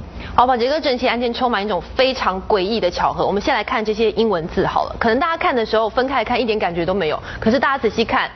黑色大礼花悬案的这个女被害人伊丽莎白·肖特，她的英文名字叫什么？Elizabeth。他们的前面的五个字是什么？就是蓝可儿的英文名字 Elisa。这个巧合被大家发现之后，洛杉矶媒体大幅报道，因为这个太巧了。再来，兰可儿在电梯的影像之后，之前他还去了一个地方，在附近的一间书店，那个书店叫什么名字？叫做 The Last Bookstore，最后的书店。这三个巧合让大家觉得非常的毛骨悚然，因为包括了我们也知道黑色大礼花悬案在发生之前，那个女主角就是住在兰可儿住的这个饭店。那兰兰可儿这一次画面拍到她在十四楼，不知道在躲什么的时候，很巧合的是，十四楼曾经发生过什么事情？十四楼曾经住了一个连续杀人犯，他杀了十四个人，而就在这。这些事情已经被发现之后呢，二月十四号又是一个十四，在这一天公布了兰可儿在躲避什么的这个影像，所以这一连串的巧合下，让大家觉得非常的毛骨悚然。再来就是还有一个很恐怖的地方，就是关于他死在水塔的这个部分。饭店的人呢，一直到将近三周之后才发现说他死在水塔里面。不过很奇怪啊，三周来怎么没有一个住客？他房间是住满的，怎么没有人发现有人死在水塔里面？对呀、没有异味吗？没有怪味道吗？然后过了三周以后，来听听这些人怎么说。住在这里的房客是一开始说，哦，水压变得很怪，变成涓涓细流的感觉，好像水被什么东西堵住了，出不来。接着还有房客说什么？他说这个水有时候打开的时候是黑色的。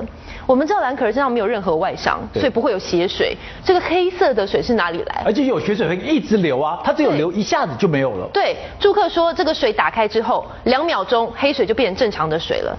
好，正常的水我们知道美国水很干净，很多人会拿来饮用什么的。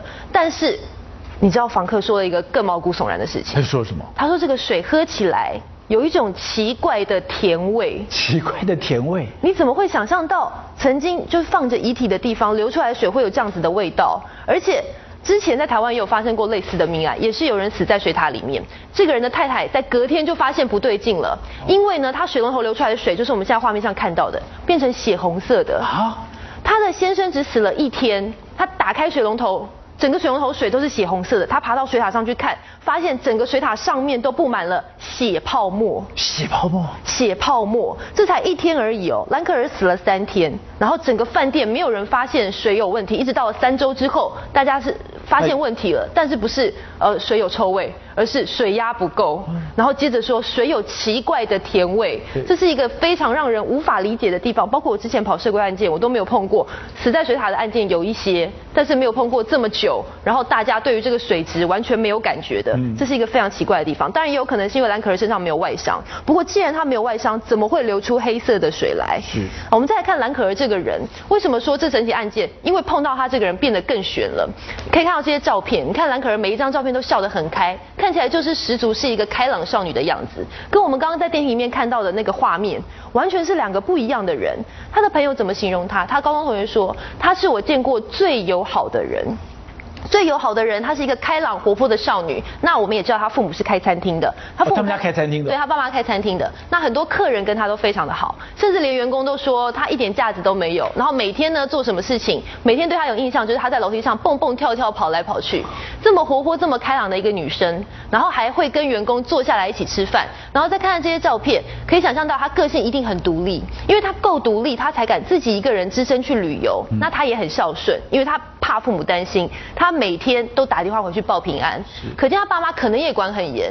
这样子一个生活背景的女生，这样一个单纯环境的女生，她怎么可能会去嗑药？嗯，因为现在大家在推测说，有可能在电梯里面她出现很奇怪的举动，是嗑药，可能是她嗑药了。哦，问题是你看看她这些照片，看看她背景，再想一想她过去所作所为，她还当过义工，生活环境这么单纯，怎么会去接触到毒品？嗯然后包括现在事发之后啊，因为她人缘实在太好了，在她父母在加拿大的餐馆已经有客人放鲜花在他们门口悼念这个可爱的女孩，所以她的个性让整起案件变得更加的悬疑。好，那国成，你过去在那刑事组组长，看到这个案子以后，我们问了半天，有人讲说他可能是自杀，但推推推推推不对，自杀的可能性很低，那是他杀吗？不对，他杀的可能性也很低。那如果不是自杀，不是他杀，这个案子到底怎么回事呢？实务上的经验，只要是命案现场，第一优先要以他杀来做。最大的假设，哦一般都是用他杀。为什么用最大的假设，你才可可以去小心的求证？如果你一开始用自杀的方式去思考，检察官或法医或到场的刑警的话，那万一以后变成是他杀，那所有案子没有办法重新的启动。对，所以实务上是用这种方式来相是相对的，对于类似这个案子哈这种情况，其实在刑事鉴定的立场、法医的立场里面，第一个他有解剖。解剖里面有很多尸体，里面有很多，比如说他是生前落水，是，或者是死后落水，看肺部里面有没有积水。第二个就是他胃里面的哪些东西。第三个就是他有没有毒品反应。毒品反应照理讲应该是这些鉴定的出到化验应该是很快的。我比较怀疑的是，我看了 CNN 的报道，包括美联社的报道说，美国的警方包括法医这个鉴定要六到八个礼拜的时间。哦，所以六到八个礼拜这个是不确定性。是，那。当然了，这个是犯罪侦查，是侦查不公开，是这个一普世的价值。可是洛杉矶是很重视观光一个地区，如果这个案子继续的衍生下去的话，会给人不确定性。好，那金平刚刚讲的这个饭店，大家现在才知道说，哦，这个希斯里饭店是一个恶名昭彰的饭店。他说前员工就爆料说。每个房间都死过人。对，这一家这个塞西尔饭店呢，它是位于这个洛杉矶的市中心当趟这个地方哈。那在这个市中心位于闹区当中，它其实就根据去过那附近的人讲哦，那个地方大概是相当于就像我们台北市万华那种很旧的一星级那种旅馆，老旅馆老旧。你看它，不要看它外观老旧，然后以及可以看出以前的那种古久的年代绝代风华。可是呢，因为里面的设施，你看看。这个淋这个莲蓬头啊，几乎都是很脏旧旧的。然后你看它那个瓷砖，就是那种旧旅社那种感觉。而且呢，它那附近的居住的环境也是脏，也是乱。整跟整个旅馆的那个氛围就是很奇怪。那你再看看，因为它是一个老旧的旅馆，很多的背包客如果不知不知情的话，会觉得它很便宜，就会长期住在那边。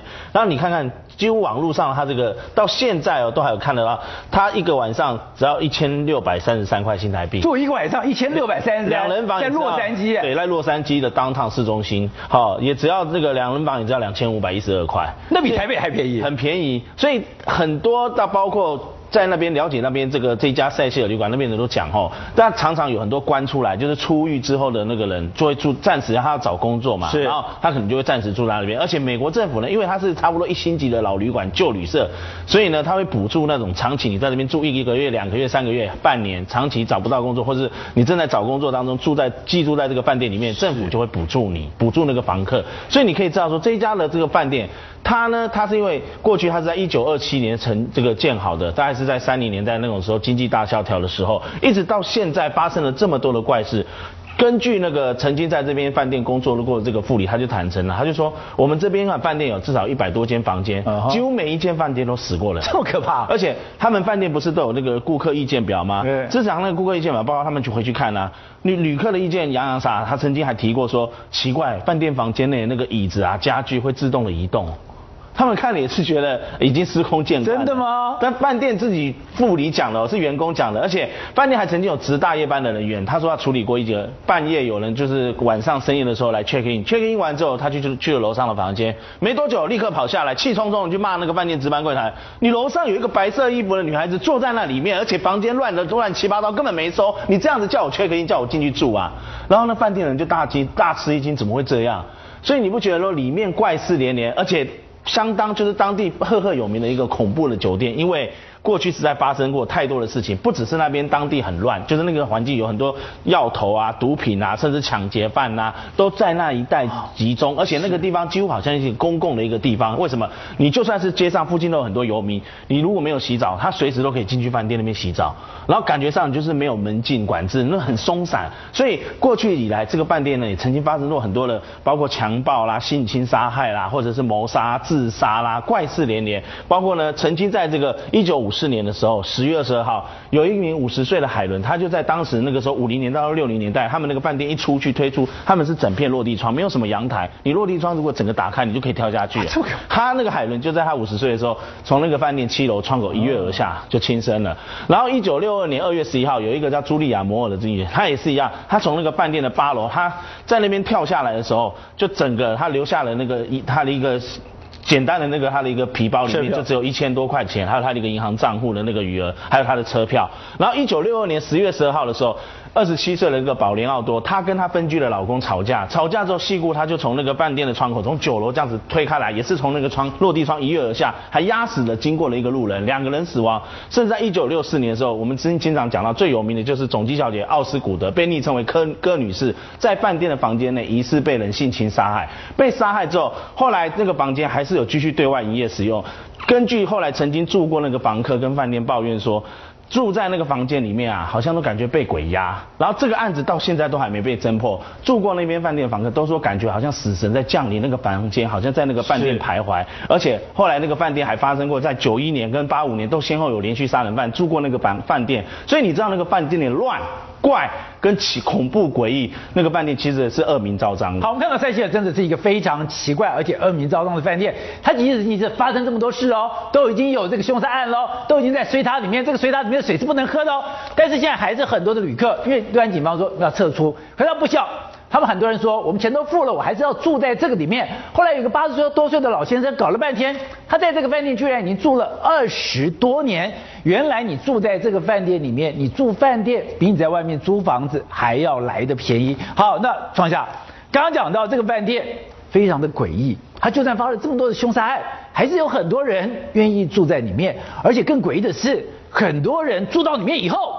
整个人都变了。是的，在里面我刚刚讲的说，在那个兰可，他在那十四楼那边，那个电梯停下来，而那十四楼最奇特就是曾经有一个连续杀人魔在别，他叫做雷米雷斯。那拉米雷斯呢，他就是住在十四楼，他就住在那边。但是呢，他并不是一开始就是个杀人魔。他呢，你看他长得这样子，其实还清清秀秀的，还很很那个，还蛮可蛮好看的。你看这眼神。是。对了，他呢小时候呢就是在混。然后混的话就在南加州那一带那边鬼混，鬼混大了以后呢，从十八岁开始这边混，偷偷东西啊，贩贩小毒啊，也没什么大过，也没什么大怎么样。但是呢，一九八一年他偷东西被逮了，一九八四年偷东西也被逮了，在那个地方混不下去了，恶名昭彰嘛，是，他就离开了，来到了洛杉矶，然后就住进了塞西尔饭店十四楼，然后他就开始骗了。变了就是他前面这么多年来有很多前科，但都是小打，都是小混混，小混混就这样子啊。突然之间，他有一天潜入一个富人七十九岁的老妇人家里，在就一九八四年六月二十八号，他突然就行径完全不一样了。他过去偷一偷就算了，是他进去偷一偷之后，看到那个七十九岁的老妇人怎么样？那边他觉得他突然人就好像失了魂了一样，冲上去一刀就刺死了那个老妇人。之后他又回到了塞西尔饭店十四楼。八个月，当着没这回事，没出来，没做其他案子，就在里面不知道混什么，好像就很奇特了。然后从那之后，三月十七号开始，他就到处出来，一直到了八月三十号，连续杀死了十四个人，短短五个月，他其实犯了很多案件，有些人在他手下活下来了。被死的是十四个，一个小混混，突然在短短的五个月连续的杀伯，然后就要变成一个撒旦的一个，好像是信徒，而且更奇的是，他之后呢进到了法院，也说这没什么，人都会死，我们一起到迪士尼乐园去看吧。没想到他这样子这样一个人，竟然还生着神奇的魔力，他竟然呢还有一个女孩子双学位，而且智商 一五二，被他迷上了，一直写信写了七十五封信，说要当他的女朋友，要嫁给他。最后，他还跟这个女的还结婚了，所以就变得很奇怪。这个里面好像这个房间里面有一些神奇的东西会引导你。所以我们现在呢，很多人都要到外面去住房子，做什么？所以我们真的知道里面呢有些奇怪的气场。比如说你进去的时候，在西方的话，放本可兰经，放本圣经，有些会放，但是如果摊开。有些奇怪的，你就要小心了。然后，我们看到这个连续杀人犯拉米雷斯，他居然犯了这么多案子以后，一点悔意都没有。还有女孩子被他迷的，想要千方百计的嫁给他，还真的嫁给他了。而这个人现在竟然还活在世上。但是大家最好奇的是，他进到这个饭店到底发生了什么事，让他整个人性情大变？我们休息一下，回来。华裔女子兰可儿在这个洛杉矶的塞西尔饭店神秘的死亡，为什么大家就非常好奇？是因为百思不得其解，她到底碰到了什么灵异的事件？我们看报道。华裔女学生兰可儿离奇城市洛杉矶塞西尔饭店的水塔，比电影还要离奇的命案，确实疑点重重。兰可儿的遗体被发现以头下脚上的姿势沉尸在水塔中，但水塔高度足足有三公尺，一般人不可能够到。身高一六二公分的兰可儿，不管是自己爬进水塔溺毙，还是被人丢进水塔，都是疑点重重。此外，水塔顶端的盖子在遗体被发现时究竟是开着还是盖起来的，才能厘清兰可儿是意外溺毙或是他杀。但警方与饭店针对这项疑点始终没有交代清楚。再根据饭店的说法，水塔位在的顶楼平时都有上锁，假使有人闯入，警报器也应该会响起。才因此有人怀疑杀害兰可儿的凶手很有可能是熟悉饭店的内部员工。想到这一点，曾经投诉的房客就起鸡皮疙瘩。Makes you feel physically sick, literally physically physically sick, but um, more than that, you feel psychologically not. You know, you think about it and it's not good. 疑点之一还有兰可儿失踪期间，警方带着嗅觉敏锐的警犬四处搜索，却毫无进展。直到访客反映水有怪味，才惊觉异状。破案前诸多疑点还未厘清，已经让外界雾里看花。东森新闻刘家邱朝瑞报道。好，嘉轩，我们看到单身女孩子到外面旅游真的要非常小心。在台湾，一个最有名的例子例子就是平个这井口真理子。这个例子最恐怖的是。也有很多没有办法解释的事情。好，宝杰哥，我们可以看到这两个案子其实有类似的地方。首先，井口真离子他的个性其实跟兰可儿还蛮像的。嗯，他也是自己一个人独立来台湾旅游，而且他很喜欢交朋友，跟兰可儿一样。他当初呢在高雄就认识了一个机人车问奖，叫做刘学强。这个问奖呢就好心说哦，我带你去到处旅游。没有想到呢，最后就把他拐到家里面去了。拐进去之后呢，他求欢不成，最后呢就用十字弓把他杀害了。十字弓。用十字弓，用这个非常诡异的凶器把他杀害。接着怎么样？接着他把井口真理子分尸了，分尸之后再埋起来，埋到一个没有人找到的地方。所以在井口真理子失踪之后，这个案子焦灼了将近一年的时间。然后呢，大家就怀疑，怀疑，怀疑来最最后有人就有县民就说了，看过他最后出现的时候是跟刘学强在一起，然后相谈甚欢。然后警方就再去调查这个刘学强，发现过了一年，他整个人都变了。一年。过了将近十个月、一年的时间，他整个人都变了，变得怎么样呢？当初警方侦讯他的时候，他就一副呃很随便的样子，然后就说没有啊，不认识啊，交谈啊，不熟啊。但是再过了一年，他变得怎么样？他两手都戴上了佛珠，他原本没有任何信仰的，然后过了一年的时间，他两手都戴上了佛珠，接着怎么样？再去看他的计程车，他计程车里面摆满了所有的佛像。一年前没有，一年前完全没有。一年后摆满佛像，摆满佛像，只要有空位的地方，全部都是佛像。接着他又听到了什么很诡异的事情，这这是当初承办的员警讲的。他说刘学强呢，从被侦讯就是事发之后，没有回过家，哎，他没有回过家，他每天都睡在计程车上，他根本就不敢回家。为什么不敢回家？接着呢，再继续去问他的邻居有没有发觉有异样的事情。邻居说有啊有啊，我每天都听到隔壁刘学强的家里面传来哭声，女生的哭声。是邻居听到。邻居听到的，然后还问刘学强说：“哎，你是不是一天到晚跟女朋友吵架？你女朋友一直在哭？”据说刘学强听到之后脸色惨白。那不吓死了？真的吓死了，所以他根本就不敢回家，而且他家里面就算他不回家，家里面全部摆满了佛像。只要有空间的地方都摆满了佛像，是他在怕什么？警方就怀疑了，所以这时候就问他，然后呢，更奇怪的是，刘学长后来坦诚了，因为他心理压力，而且他可能看到了什么，他很害怕，他后来坦诚了，他就跟警方讲这个弃尸的地方，结果好了，到现在一九九零发生案子到现在。井口真理子的头颅还没找到，为什么？不是到处都去世的地方都讲了吗？对，去世的地方都讲了，而且他在埋尸体的地方还发生过很诡异的事情。怎么样呢？他把它埋在一个废弃场里面，然后呢，照理说这边呢环保署很多地方都来整地过，在过去一年当中已经整地很多次了，但是施工人员说他们碰到一个非常诡异的现象，就是挖土机只要挖到他埋弃尸的地方，那边有一棵大树，对，只要靠近那棵大树，挖土机就会故障。已经连续故障了三台，他们都不知道什么原因。后来才知道，原来他把井口真理子埋在那边。好了，他既然分尸，他也承认了，他也讲了弃尸的地方了。问题是头呢？到现在整具遗体出来了，整个头颅还是不见的。是，这是整起案件最诡异的地方。而且你刚刚讲说，幸好是有一个明明的力量让那个怪手故故障掉，如果没有的话，他一挖下去。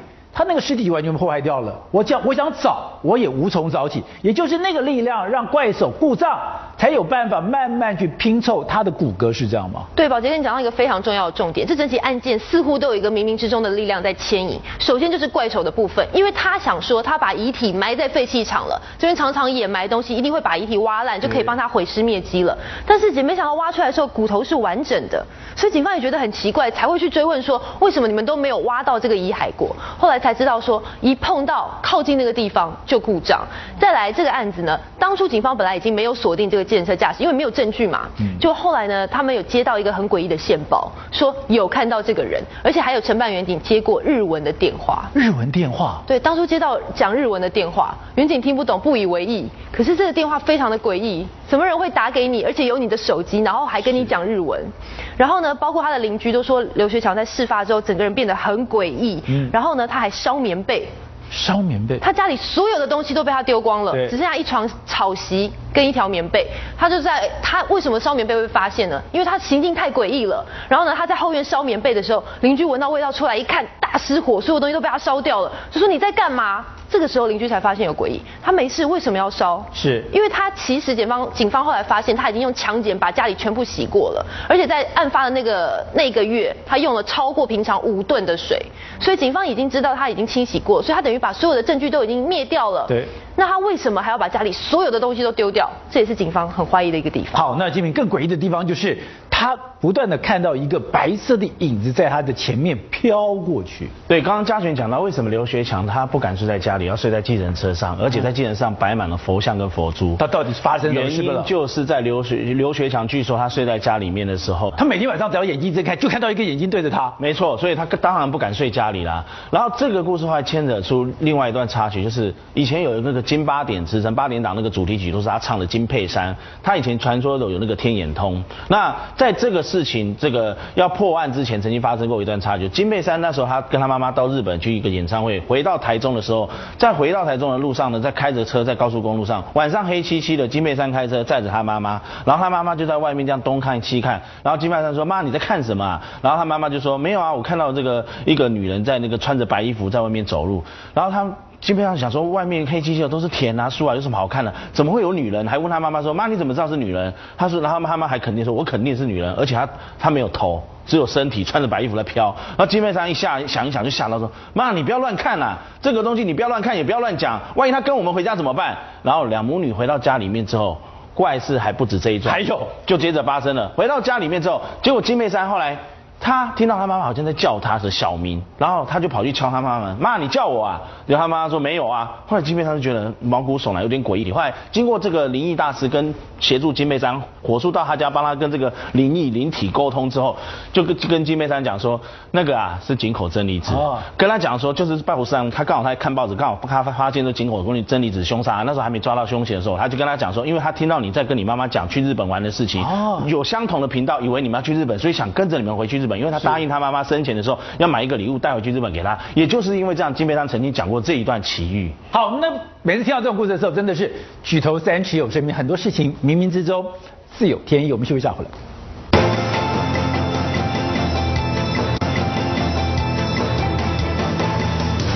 我们看华裔的这个女学生，这个兰可儿丧命在洛杉矶的塞西尔饭店。当然，这个塞西尔饭店大部分的旅客都已经搬离开来了。我们现在看到底现在这个地方变成什么模样？我们看这报道。兰可儿就沉尸在这家旅馆顶楼的水塔里面。东新闻现在就重回到现场，带观众一起进去看一看。走进大门，警卫赶快起身来迎接，要求不能拍，还下逐客令。强度关山不成，只能在外面观察。八十六岁的塞西尔酒店外形是由三个不联动的建筑物所构成，相当的奇特。主建筑物外墙上面写着每周和每月租金低廉，拥有七百个房间的字样，费用低，成为自助旅客或学生的最爱。兰可儿也可能因此走上亡命之路。My condolences to the family. You know, it's it's I don't know what to say. 没有任何迹象去解决。那个去那个找到这个线索，为什么会有这个现象？我就觉得很奇怪。死因太奇怪，这里成了热点。主流媒体 S N G 车停在门口，附近上班三十多年的 Pinto 同情兰可儿遭遇。由于凶手逍遥法外，他直觉的反应，最能亲近他的人，嫌疑可能最大。I think it was somebody in the hotel. I think it was somebody that knew the hotel. 兰可儿的照片以及地上的蜡烛。都是民众自动自发到这里来追悼蓝可儿的，当他们希望警方能够早日的抓到凶手，告慰他的在天之灵。让东森新闻吴中国、叶宏志、李宗尧在洛杉矶的采访报道。好，这边我们刚刚讲到了井口真理子那个命案，冥冥之中自有天意。你看到凶手最后呢受不了良心的谴责。另外一个就是也是非常神秘的江子翠命案。好，民国六十六年是最诡异的一年。我告诉你，诡异到什么程度？数字，民国六十六年三月三号六六三三，六六三在高雄大树乡一个制瓦厂的一个水池里面，那老板一看，怎么一个袋子在里面？什么？他把袋子一拿起来，对，一打开，一个报纸《中华日报》包的一个长长东西，《中华日报》一打开一看，吓死了！什么东西？一个女女生的尸体旁的，假的？六十六年那个时代呀，六六三三，注意六六三三。他一看啊，马上报警一查，美和中学的国二的中性女学生，我知道这个案子我听过。美和中学国人真的好，这案子蒋经国当行政院长震怒，怎么美和中学国台湾史上第一个代尸案，代尸案什么叫代尸案？是。就要过侦破，这个还没侦破的时候，中正方命案，对，中正方命案，美和中学钟正方命案，再来讲，六十六年九月九号，九月六六九九。刚才是六六三三，现在六六九九三六九，记得很清楚。在这个板桥大汉溪边发现一个黑色塑胶袋，一打开里面八块尸体，而且八块尸体没有主要尸体，都是手啊脚啊。台湾治安史上第一个分尸案，都在那年。第一个代尸案，第一个代尸案在民国六十年，分尸案也在六六，而且六六三三六六九九，哇，你看多多神异。好，而且这个凶手多狠，你知道吗？他把这个女生分七次丢，七次，所以在台湾的这些戏里面，天天就发现女生尸体啊，七他分七次丢，他不是一次丢，是他慢慢丢，让你就是抓不到拼不起来，你知道？好，最后找到头了，他以为找到头就可以破案了，就没想到这个头啊，已经整个烂掉了。我跟你讲哈，这头找到以后根本分不清楚。好。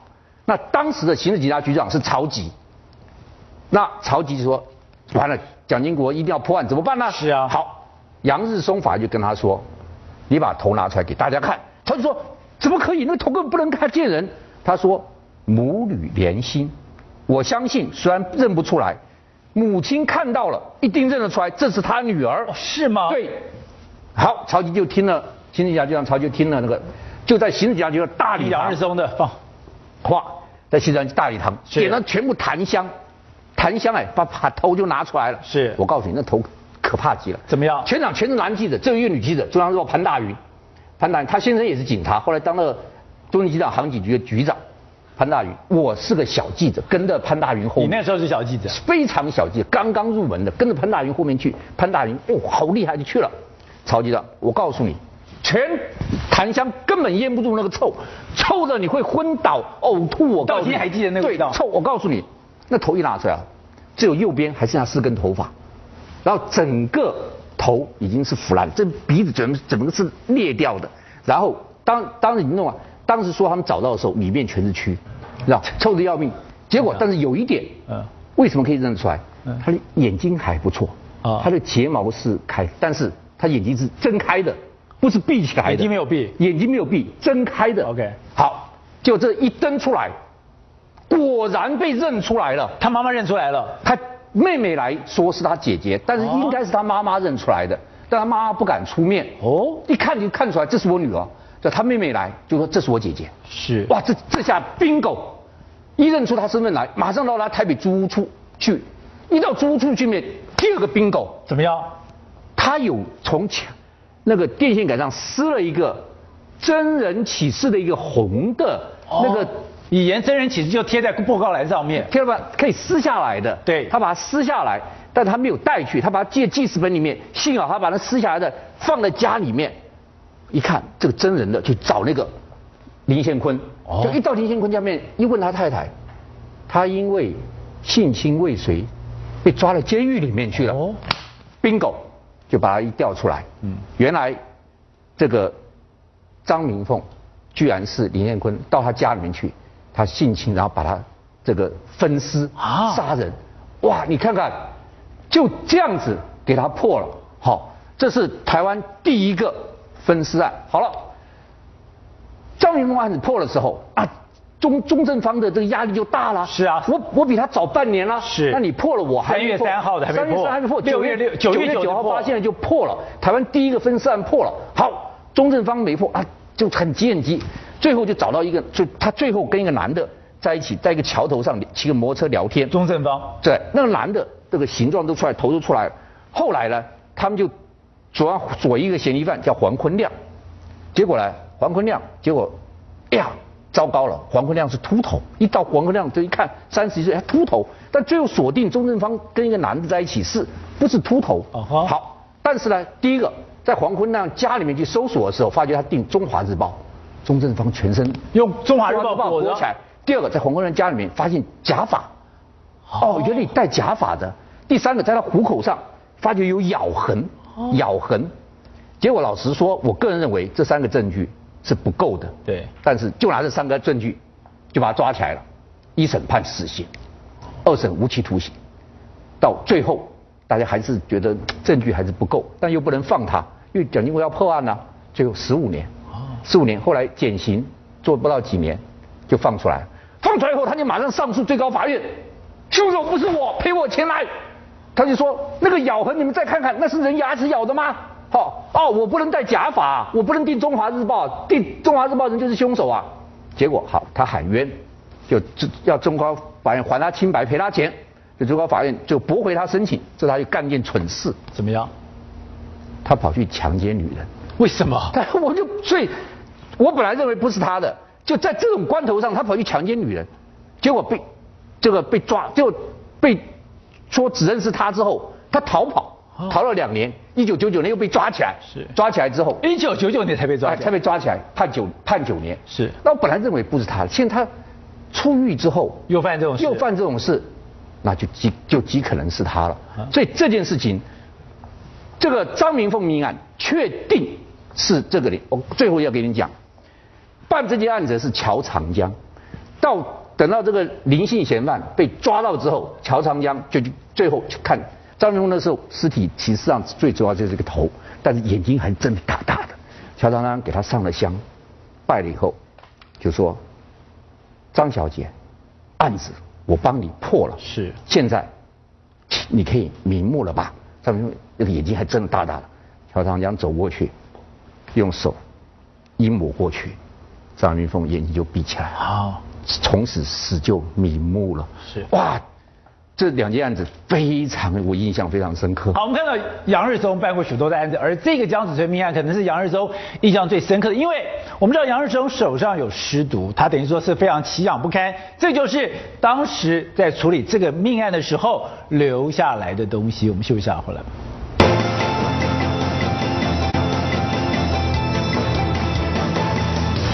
华裔女学生蓝可儿的这个命案，当然我们看到现在疑点重重，但现在有人翻了另外一旧案，在两千零九年，耶鲁大学也发生一个类似一样的诡异命案。我们看报道。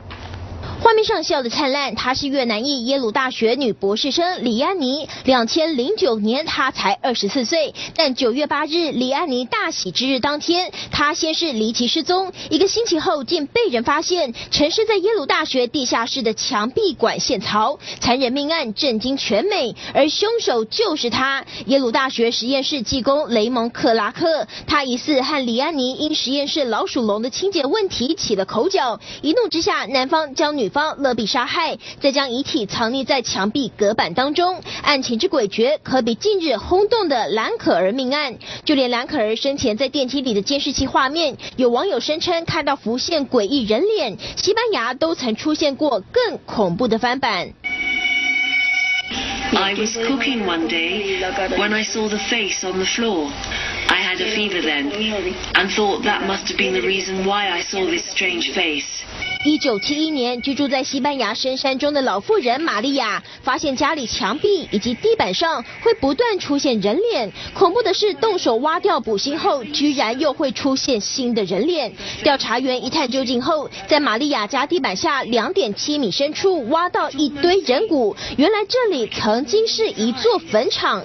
从此有人相信是埋在此地的亡灵在作祟，恐怖灵异传言流传不散。东森新闻综合报道。好，今天我们看到在这一次命案里面，在希尔饭店的电梯里面出现一张鬼脸，而这个鬼脸最著名的例子就是这个西班牙的贝尔米兹了。在西班牙马吉纳山区的这个贝尔米兹村，在一九七一年八月二十三号的时候，那一天早上，这个玛利亚戈梅兹这个老太太，她就跟往常一样要到厨房去用早餐，忽然她就发现说，她家的这个地板上怎么好像浮现了一张鬼脸，然后她就觉得很害怕，叫她老公赶快进来，老公啊进来赶快帮忙，然后叫她老公把那一块地啊。擦用拖把擦，擦也擦不掉，然后想办法拿那个十字镐跟圆锹把它铲平，铲起来，地板挖起来之后又铺了一个新的混凝土地板，跟新的一样。结果没有想到隔天那个脸又浮现了，而且后来呢那一段时间，从一九七一年到一九七四年这两三年当中，几乎在那个房间啦，不管他走到哪里，那个脸哦，他好像会移动到哪里，而且会移动，会越来越多。而且这个事情，然后它会增加，还会移动，它会增加，还会移动，而且不是只有一张脸，有的脸是很正常的表情，有些人有些那个脸是很怒目相瞪的这样子，那有些脸那个脸是非常诡异，还非常流行。你看到这些脸，哦、有不同的脸，几乎都有，当时有拍下照片来。后来这个事情呢，引起了这个罗马天主教，其实那个教会也震动了，嗯、然后有一些那个灵异专家组成了一个研究团体，叫到这边来调查。经过了这个这个玛利亚戈梅兹老太太同意，把那个房屋整个封闭了三个月。我们休息一下，回来。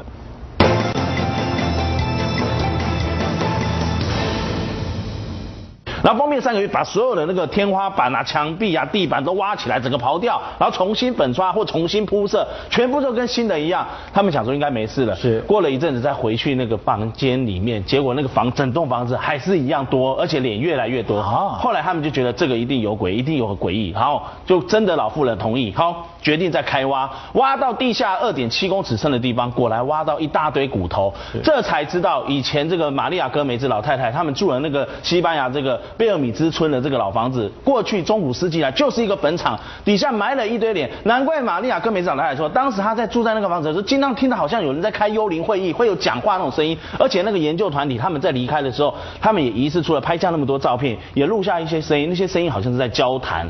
后来这个事情就爆发开来，一段时间到一九七四年之后，这些鬼脸就没有再浮现了。可是奇怪哦，一九八二年这个鬼脸又重新在那边开张了，哦、又在那边浮现了，不是都移走了吗？对，不是说移走，然后一段时间不是消失就没再出现。啊、可是，一九八二年，西班牙当地媒体又报道说，鬼脸又重新出现了。哦、后来这个房子，当然玛利亚格美兹老太太也高龄八九十岁之后就过世了，然后后来那个房子也易主，转手也卖给别人。这个事情后来就不了了之，但是成为最有名的贝尔米兹鬼脸。好，那这个西平。在西班牙有贝尔米兹鬼脸，在台湾我们之前讲到碧潭，很多人说你最后要讲的那个故事到底是什么？碧潭最后在桥上，那个女生要问路人什么东西？